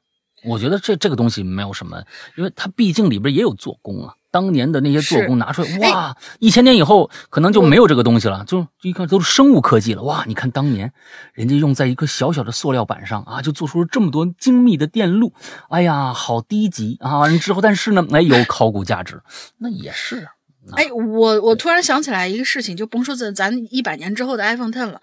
前两天好像有一个什么地方出现了一个网红的礼品，那个礼品呢，就是一家店铺里头，你可以把你自己的，大概我看他们那个店里面大多数都是，呃，一代到四代，就是四 S 这这几代那是就是那个苹果手机，然后都给你把所有的零部件拆下来，然后就像装裱画一样。装裱到一个镜框里面，我看上去特别的好看。然后人家给你弄弄好这一套工序，给你就是再再给你寄回去，不便宜呢，几百块钱。嗯，但是真的很好看，就像像一个艺术品一样，可以挂在那儿。嗯嗯，也是一个挺好玩的一一对的一个选择。物件这个东西啊，呃，就是看你认不认可它的价值。啊，你你看你认不认可它的价值？你说都当年你要是在一个啊，那上千年、几千年啊，一帮原始人住在一个蓝田玉的那个那个矿里边啊，全是石头，他这根本不觉得这东西值钱，对不对？现在觉得哇，这个东西好值钱啊！那当时你们怎么怎么没想到发财致富呢？连肚子都填填不饱，还发什么财致什么富啊？所以这个东西，嗯，就是就是这么着，嗯。来下两个，你还是接着连连吧，因为最下面那个温森利太长了。嗯，来吧。好，在下面这个这这名字有点有有点麻烦，叫 Glen Songway 啊，没念错吧？膈膈应的宋伟是这意思。你说这膈应吗？膈应吗？嗯，这你是你说的，你膈应嗯，Glen。不知道什么意思啊？G L I N Some way，嗯，他写写都是英文啊。Hello，山羊哥，龙鳞妹子好，我是一名从一二年入坑的鬼友啊，这是老鬼了，老鬼了。嗯嗯嗯。要说我不舍得的玩意儿，还是跟咱鬼影有关。那是一台粉红色的 Apple Nano，那是我生日时候奖励给自己的礼物。就是靠这台 Nano，我认识了咱们鬼影的主播和各位鬼友。现在虽然这台 Nano 已经无法充电了，但是我一直没舍得扔了它，因为这里面毕竟保存了很多美好的记忆。啊，最后祝咱们鬼影一直能够办坚持办下去，不断创造更多新的栏目。嗯，好，谢谢。嗯，啊，我的我我的历代 touch 也都留着呢，跟跟我习惯一样。那下一位也是很短的一个，叫团胖胖，是个小可爱，然后好可爱的名字。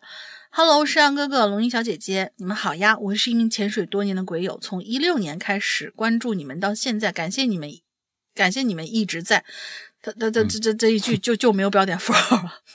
我没有故事，就是来打个招呼的。祝节目一一直应该收听长虹。冬天到了，大家要多多穿衣服，注意保暖哦，不要感冒。爱你们哟。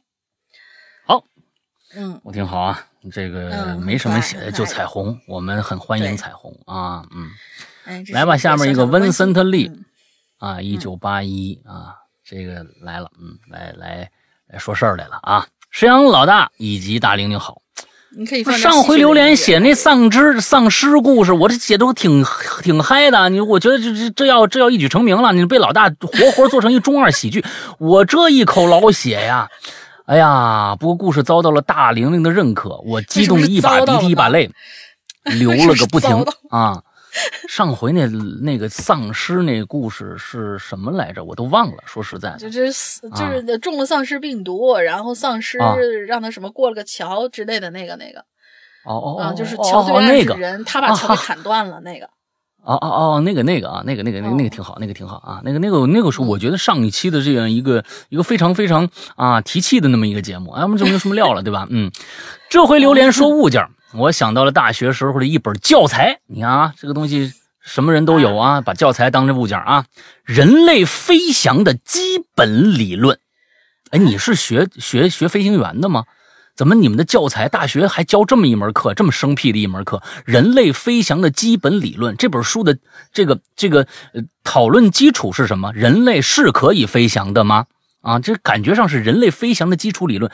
你看，那要不然是人类是可以飞的。啊，或或者是人类可以借助某些工具飞起来啊，这个这个书名起的很好玩啊，嗯，这可是在梦里才能读到的教育部重点材料啊，啊，哦，他又是想的，是不是？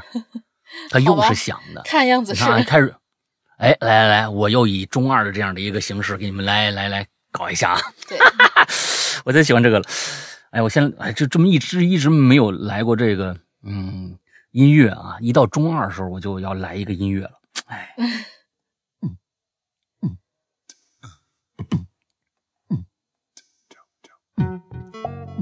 在梦里头做的是梦啊！大家先知道啊，《人类飞翔的基础理论》这本书怎么可能出现在大学教材里头呢？在梦里，嘿嘿，我从大学公厕对过的那么个烧烤店里头。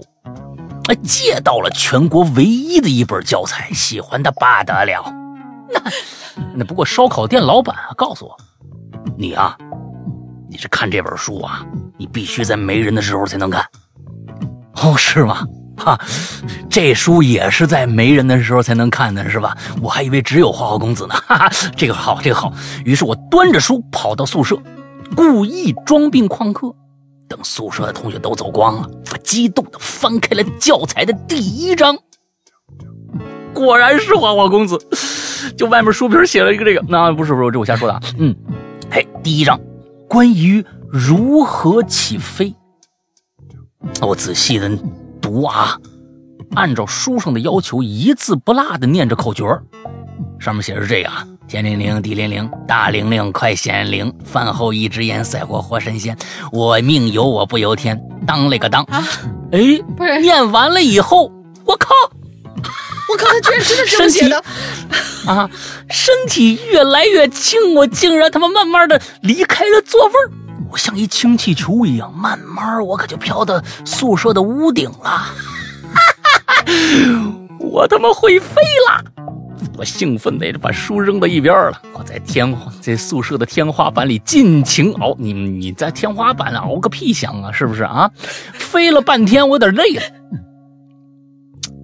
我想着一事儿啊，刚才我扫了一眼目录，我看这教材的第二章写的是如何降落。我这书扔地下了，我怎么降落呀？我心里嘎噔一下，第二章我没看呢，我怎么下去啊？我急了，我试了好多办法，还是下不来。哎呀，难不成一辈子做阿飘了吗？啊！幸好，这个时候同学啊，宿舍同学回来了啊，就见着他们呀，把书包啊扔床上，扭头就跑，救命啊！救命啊！有人飘起来啦！我就拼命喊你别走，到了我这你给我拿递递本书行不行啊？啊！但他们好像啊没反应啊。这个这个刚才听着有人喊什么不知道，可能是狗狗叫吧啊！嗨，啊都边跑还有说哎，哥们儿别跑别跑！刚刚你听着有人喊吗？不知道不知道，可能有狗狗叫吧，赶紧走吧赶紧走吧！啊！他们一边说边跑，跑出了宿舍，还把门给我锁上了。呀，这帮家伙做的太绝了啊！抬个头不就哦？他没看着他们。哦，我明白他这意思了，是这帮宿舍的人进进了屋进了屋来，不是看着他飘在上面害怕，而是呢。把书包往床上一扔，出去玩去了，是这么着。我就拼命喊你们回来，回来！完了之后呢，这帮孙子们呢，边跑，哎，哥们儿，打篮球是吧？哎哎，刚你听着屋里有人喊吗？不不不知道，狗叫的吧？哎，是这么个意思。嗯，这帮家伙抬着头不就看着我了吗？啊，你帮我帮我带个饭也行啊。嗯，这没办法，我只好继续在天花板上翱翔。得嘞。求人不由求己，刚才那口诀里面也说了啊，我命由我不由天啊，是吧？我像我就像是太空船里面这个宇航员一样，用力抓住这窗户，把身体呀往下拉啊，往下退，你知道吧？可是身体突然不受控的，我就飘出去了，飘到外边去了。我拼命抓着窗户想爬回宿舍呀，可是意外的发生了。啊！随着随着咔嚓一声，这窗子就完全脱落了。我心想：我完了，我完了！啊！只见我大头朝下，抱着半扇窗户，在校园里是徐徐升起。哎呀！我看到了校园南门女生啊夜跑路过的那个小树林了。然后我看着远处那个闹鬼的日报大厦和西开的教堂了。哎呀，地上那行人纷纷戴着口罩向我啊抬起头向我敬礼，孩子们还向我敬少先队礼啊，简直是天安门升旗一般的肃庄严肃穆啊！这是你们，嗯，一股强烈的民族自豪感在我这心中是油然而生。我抱着窗户，尽情的鸟瞰全城。大口大口吸进这新鲜的雾霾，那幸亏这种这个老旧的铁窗啊，还挺沉的啊！如果不抱着它呀，我早就飞出大气层去了。可是飞的时间有点久啊，有点久，我我感觉我有点抱不住这窗户了啊，越来越沉。这个时候啊，哎，我突然感觉我开始下坠，而且速度越来越快。非常后悔没看完这教程第二章啊！可是已经来不及了，我赶紧呐！我想，我想，我赶紧，我再念一遍起起飞的这个口诀，别别说别再摔死了，是不是？可是啊，已经打到空白了，一句也想不起来了啊！眼看着地面离我是越来越近，我一咬牙一闭眼，只听到砰的一声啊！我抱着窗户就摔地上了。我努力的抬起眼皮，看了看四周，啊！二话不说，我就晕过去了。不知过了多久，我醒了，周围是漆黑一片的。啊，哪儿啊？这是？我伸手一摸，哟，四边有东西，哎，冰凉平滑，而且呢，四四方方的木板我靠，棺材吧？啊，我还能听着头顶一阵阵的。土壤砸在木板上的哗哗声，这是要活埋我呀！我赶紧喊救命啊！救命啊！我拼命的喊，头顶上传来一一阵对话：“哎，哥们，刚刚听着有人喊了吧？不知道啊，狗叫的吧？哎嘿，气死我了！还是他们两个畜生！这时候我听到外边的追思会就开始了，班主任啊照着稿啊念了一大堆不知所云的东西，还当众啊宣布授予我。”三八红旗手荣誉称号，我他妈的连连男女都没搞清楚，你就开什么追思会啊！盛怒之下，我再念了一次这个咒语：天灵灵，地灵灵，大灵灵，快显灵！只见我双手顶起的木板，如同漫威超人一样，从地面啊腾空而起。同学们激动的热泪盈眶啊，喊着：“大师啦！”嗯，大家报以热烈的掌声。不过呢，我并没有。跳落在地面，而是手举木板，又飘了起来，我心里一惊啊，靠！第二张还是没他妈看，我待会儿怎么办呢？我待会儿这怎么弄？我一脸懵逼呀，举着木板又再一次冉冉升起。我先是飘过了游乐场，看到了高高的过山车，接着又飘过了一座高高的山峰，山顶上有一群丧尸，哈哈，扯扯着喊，嗓嗓子喊，快看快看，那傻逼又来啦！嗯，他俩故事还能连一起。紧接着，这帮丧丧尸们。纷纷掏出手机，对着我一顿狂拍呀，给我看的牙根痒痒。不知道飘了多久，我已经支撑不住了，胳膊是越来越酸，酸，木板是越来越沉。这一次啊，念了这个咒语也不管用了，我抱着木板呢，再一次摔到了地面，当机立断，我又昏过去了。就这么有出息啊！哎呀，不过这一次还好，很快我在宿舍的床上醒过来了，我爬起来看了看四周。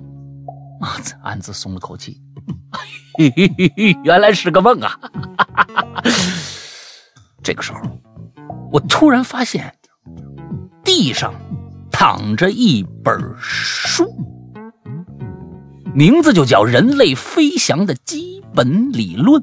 我抓起书，直接翻到第二章，我看看到底应该如何降落。只见书上赫然写着一句话：关于降落的操作。详见《哈喽怪谈》会员专区。故事完，哎呦我天，太我太喜欢你了，最后还得做广告，哎呀！我跟你们说啊，这是这其实这篇文章是一篇硬广告啊，硬广告，哎，这是一个硬广啊，就对对，确实我们会在我们的会员专区里面跟大家聊一下这个人类飞翔的基本理论啊，第二章。第二章如何降落的这种方法啊，大家赶赶赶紧去我们的 A P P 里面看看，呃，这个下一单啊，呃，不光能听这个这个呃咒怨这种阿飘的故事，哎，而且呢还真能让你飘起来。你看看这种这种会员，你到哪儿去买去？是不是啊？赶紧来我们的会员专区就好了。哎，我越来越喜欢温森特了啊！这个温森利啊，你我告诉你，你能写出这种故事，想象力是绝对超凡的。啊，而且他每哪些这些话呀，他确实全全在点儿上，他不是那种特别膈应的那种啊，那种呃搞笑或者怎么着的，那挺好。我希我我希望你以后啊，经常来写一写这种中二的故事，我觉得不错，挺好。嗯，想象力非常好。来下一个吧。嗯，下一个匆匆那年，Hello 山哥、龙丽小姐姐两位主播大大安好，我是爱吃猫的鱼，我又来了。说起不贵重但却很重要的东西，哎，我还真的珍藏了一件东西，但是那是一个机器人玩具，叫卡布达，是日本动画片《铁甲小宝》的一个机器人。这件玩具是我读小学的时候一年生日，我一同学送我的，我一直珍藏着。我们的友谊很深厚，从小学。初中、职高，我们都在一个班，又是在一个地方生活，友情比一般同学还要好。只是在职高毕业之后，我们因为工作原因就很少联系了。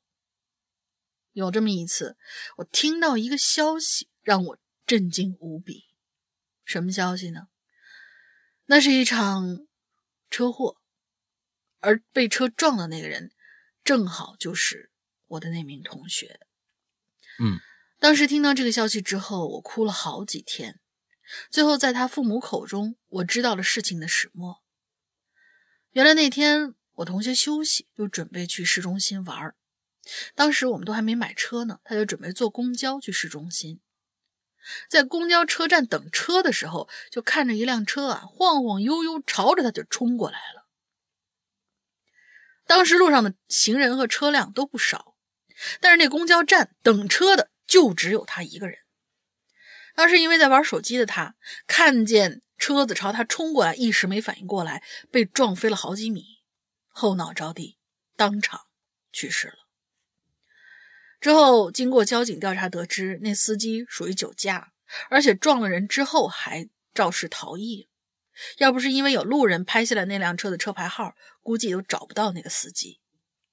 嗯，因此那个小小的机器人玩具。被我珍而藏之的收藏在我的书柜里，现在就连我儿子我都不给他玩。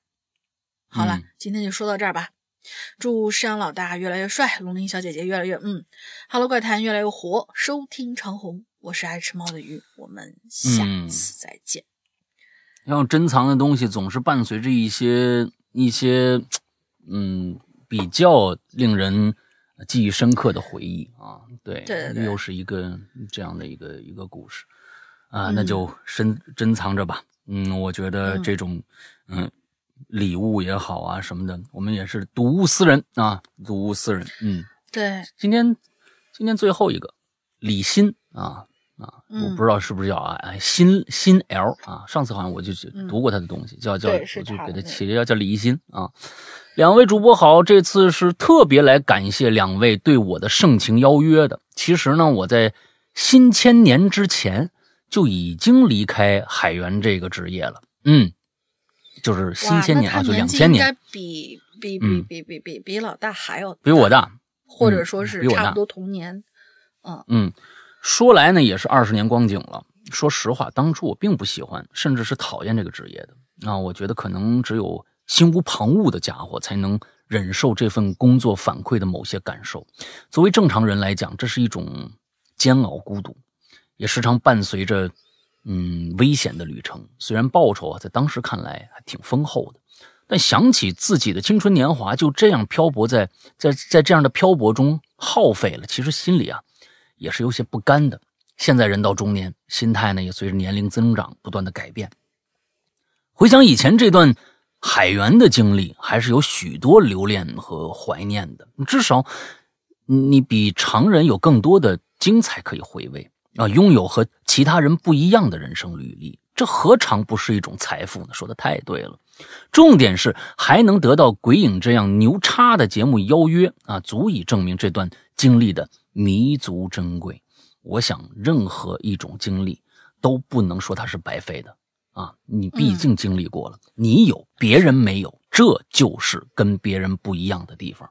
啊，嗯，好了，鸡汤也送够了，就此打住。今天呢，其实不是来这个主题榴莲的，我是来做广告的。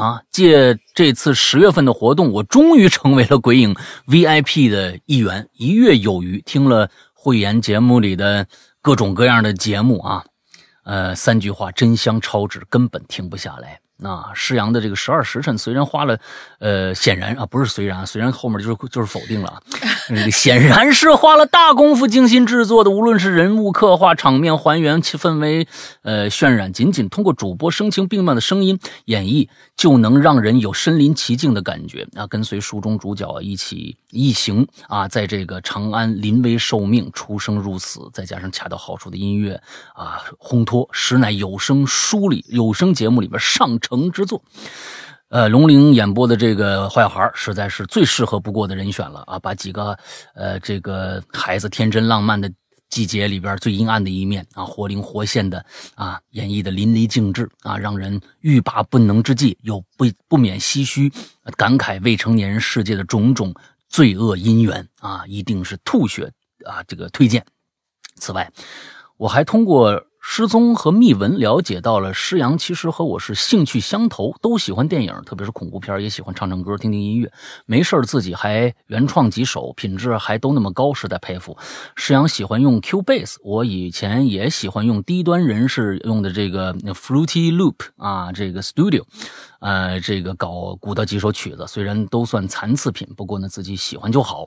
另外呢，由于目前自己的工作原因，实在是没有时间应邀奇了怪了。再加上自己语言组织能力不强，你看见吗？这个东西写成这个样子还组织不强啊！说话常常这个舌头打结，无论无法登大雅之堂。所以呢，我会在以后的榴莲节目里边用文字多多分享我的海员生活故事。最后啊，呃，说回本期话题，突然。让我想起了《鬼影》这档节目了。它虽然不算什么贵重物品啊，嗯，但我呢相信，对所有鬼友来说，它非常重要。所以，希望《鬼影》所有的工作人员都能用心经营，把节目越做越好。也希望所有的鬼友珍惜有鬼影、鬼影陪伴的日日夜夜。谢谢。最后这句话，感感觉到可能我们做不了几年了。但是又很有意义的感觉。啊，对对对，我刚才还想说呢。怎么就没有人写？我们节目是这个啊啊，特别特别啊，这个重要。哎，最后 哎，最后这个写的特别的应应景啊，应题嗯特别好啊！对对对对谢谢这个，谢谢我们这位，就我自己认为你叫李欣的这位海源同学啊，嗯，估计咱们俩岁数差不多啊。呃，这个如果想讨论一些音乐制作方面的一些问题呢，我们可以加一个微信啊，一起来聊一聊啊。Cubase 已经很长时间没有用了啊，Cubase 那是啊，相当于十多年前在用的一个 A P P 了。那现在当然还是目前来说，很多人的这个音乐制作的主力软件，但是现在我已经转到了这个苹果的这个 Logic Pro 啊，Logic X Pro 啊，这个所以呃有什么这方面的想聊的话题啊，我们也可以聊一聊，聊一聊电影，聊一聊音乐都行啊。嗯，嗯，可以。那行了，那 Cubase 好用多了。啊，这这个我们今年这个今天的这个所有的话题就结束了。这个话题呢，呃，应该没有第二期了，对吧？下一期呢，我们应该是一个全新的啊啊，应该是一个全新的话题了。那我们看看下一期是个什么话题吧，现在还没有定。大家呢这几天听到节目以后，一定关注我们的这个微信的公众号啊，影流连的这个板块，嗯。我们一旦发布，可能就及时的就把这个这个口子打开，大家可以直接留言了，是一个新话题，嗯大家注意一下对啊。最后呢，我们的那个进群密码可能在中间已经说了啊啊，那那三个字儿啊，啊对对不对啊？嗯嗯，是一个科幻小说啊，这个科嗯写科幻小说的这个作家在当年是大火特火啊，写过什么《海底两万里》啊什么之类的啊，但是现在他的科幻小说已经有很多呢，都已经成为现实了啊，已经变成了一个就是现实小说了啊，这这所以呢，嗯这个是什么？小说大家自己回去看一下啊，那就听一下。嗯，最后再还是希望大家能够去支持一下我们的会员，啊、我们的会员服务。就像刚才说的，那、会员服务里边有特别特别的宝藏的一些东西，呃，具体是什么大家自己去听就好了。我们在以前的节目也每期都说，我就觉得可能在每一期说，嗯，也挺浪费时间的啊。嗯、该不听的还不听啊，听的也都都听了，也都都知道了。嗯嗯、所以呢，就是。嗯，希望大家去支持我们的会员专区啊！我们的会员专区只在我们的 APP 里边，就是我们的这个呃《鬼影人间》，现在还叫《鬼影人间》这个 APP 里边啊。完了之后，大家如果想去购买或者什么的，想去了解一下会员的，可以加一个微信号啊，微信号就是呃“鬼影会员全拼”，“鬼影会员全拼”。完了之后，我们的如果你想加会员，就去加这个微信号；如果想闲聊，那就算了。那呃，我们还有我们自己的这个呃，我们的。V 就 VIP 的这样的一个呃群啊，VIP 群，嗯如果已经是会员了，还没加群的话，可以到我们的群里来，就也通过这个微信号去呃加一下群，因为呃很多会员的一些通知啊或者什么的，我们会在很多的一些东西都会在会员我们的群里边呃直接发布啊、呃，有一些信息还是值得大家去去参考一下的。啊，就是大家去参考一下的，所以呃嗯，可以去加一下群。那具体的包括出一些新的周边，嗯、我们都会提前让会员们先去，比如说是对啊提前购买啊，或者说是提前体验啊、嗯、之类的。嗯嗯嗯嗯嗯嗯，对。OK，那么好了啊，记住这个微信号就行了，“鬼影会员全拼”这个微信号就行了。之后呢，咱们今天就到这儿结束吧。啊，今天我们讲了大家很多视为珍宝的一些可能。呃，一些物件啊，我觉得这就是生活。嗯、生活中的什么东西最珍贵啊？那我觉得什么东西最珍贵呢？不是当下你觉得最珍贵的东西，而是过了十多年，随着时间的流逝，你依然觉得很珍贵的东西。这才是可以说是一个珍贵的东西。嗯、不是说我们今年是 iPhone 十二出了啊，得花一万多块钱买这个东西很珍贵，跟那个没关系啊，因为你后后年可能就换了一台了。嗯，情感啊，我觉得。每一件东西都是饱含着情感的，就像我们心头今天写写的那些那些东西，一张照片、半张照片啊，还有一个笔筒，虽然已经破旧不堪了啊，可能这个照片也会随着时间的流逝慢慢的褪色，但是那个物件，只要那个物件在，我们心中的那个人就永远都在，即使那个物件消失了，可能我们会又。最珍贵的东西又包又又又变出了那那个笔筒和那半张照片，但是所有的这些珍贵都跟我们心中的那份情感割舍不掉的情感是完全完全相关的啊。嗯，我我觉得通过这期节目吧，那也是希望大家去关注身边的那些值得你去珍惜的人和事。OK，那么今天的节目到这儿结束，祝大家这一周快乐开心，拜拜，拜拜。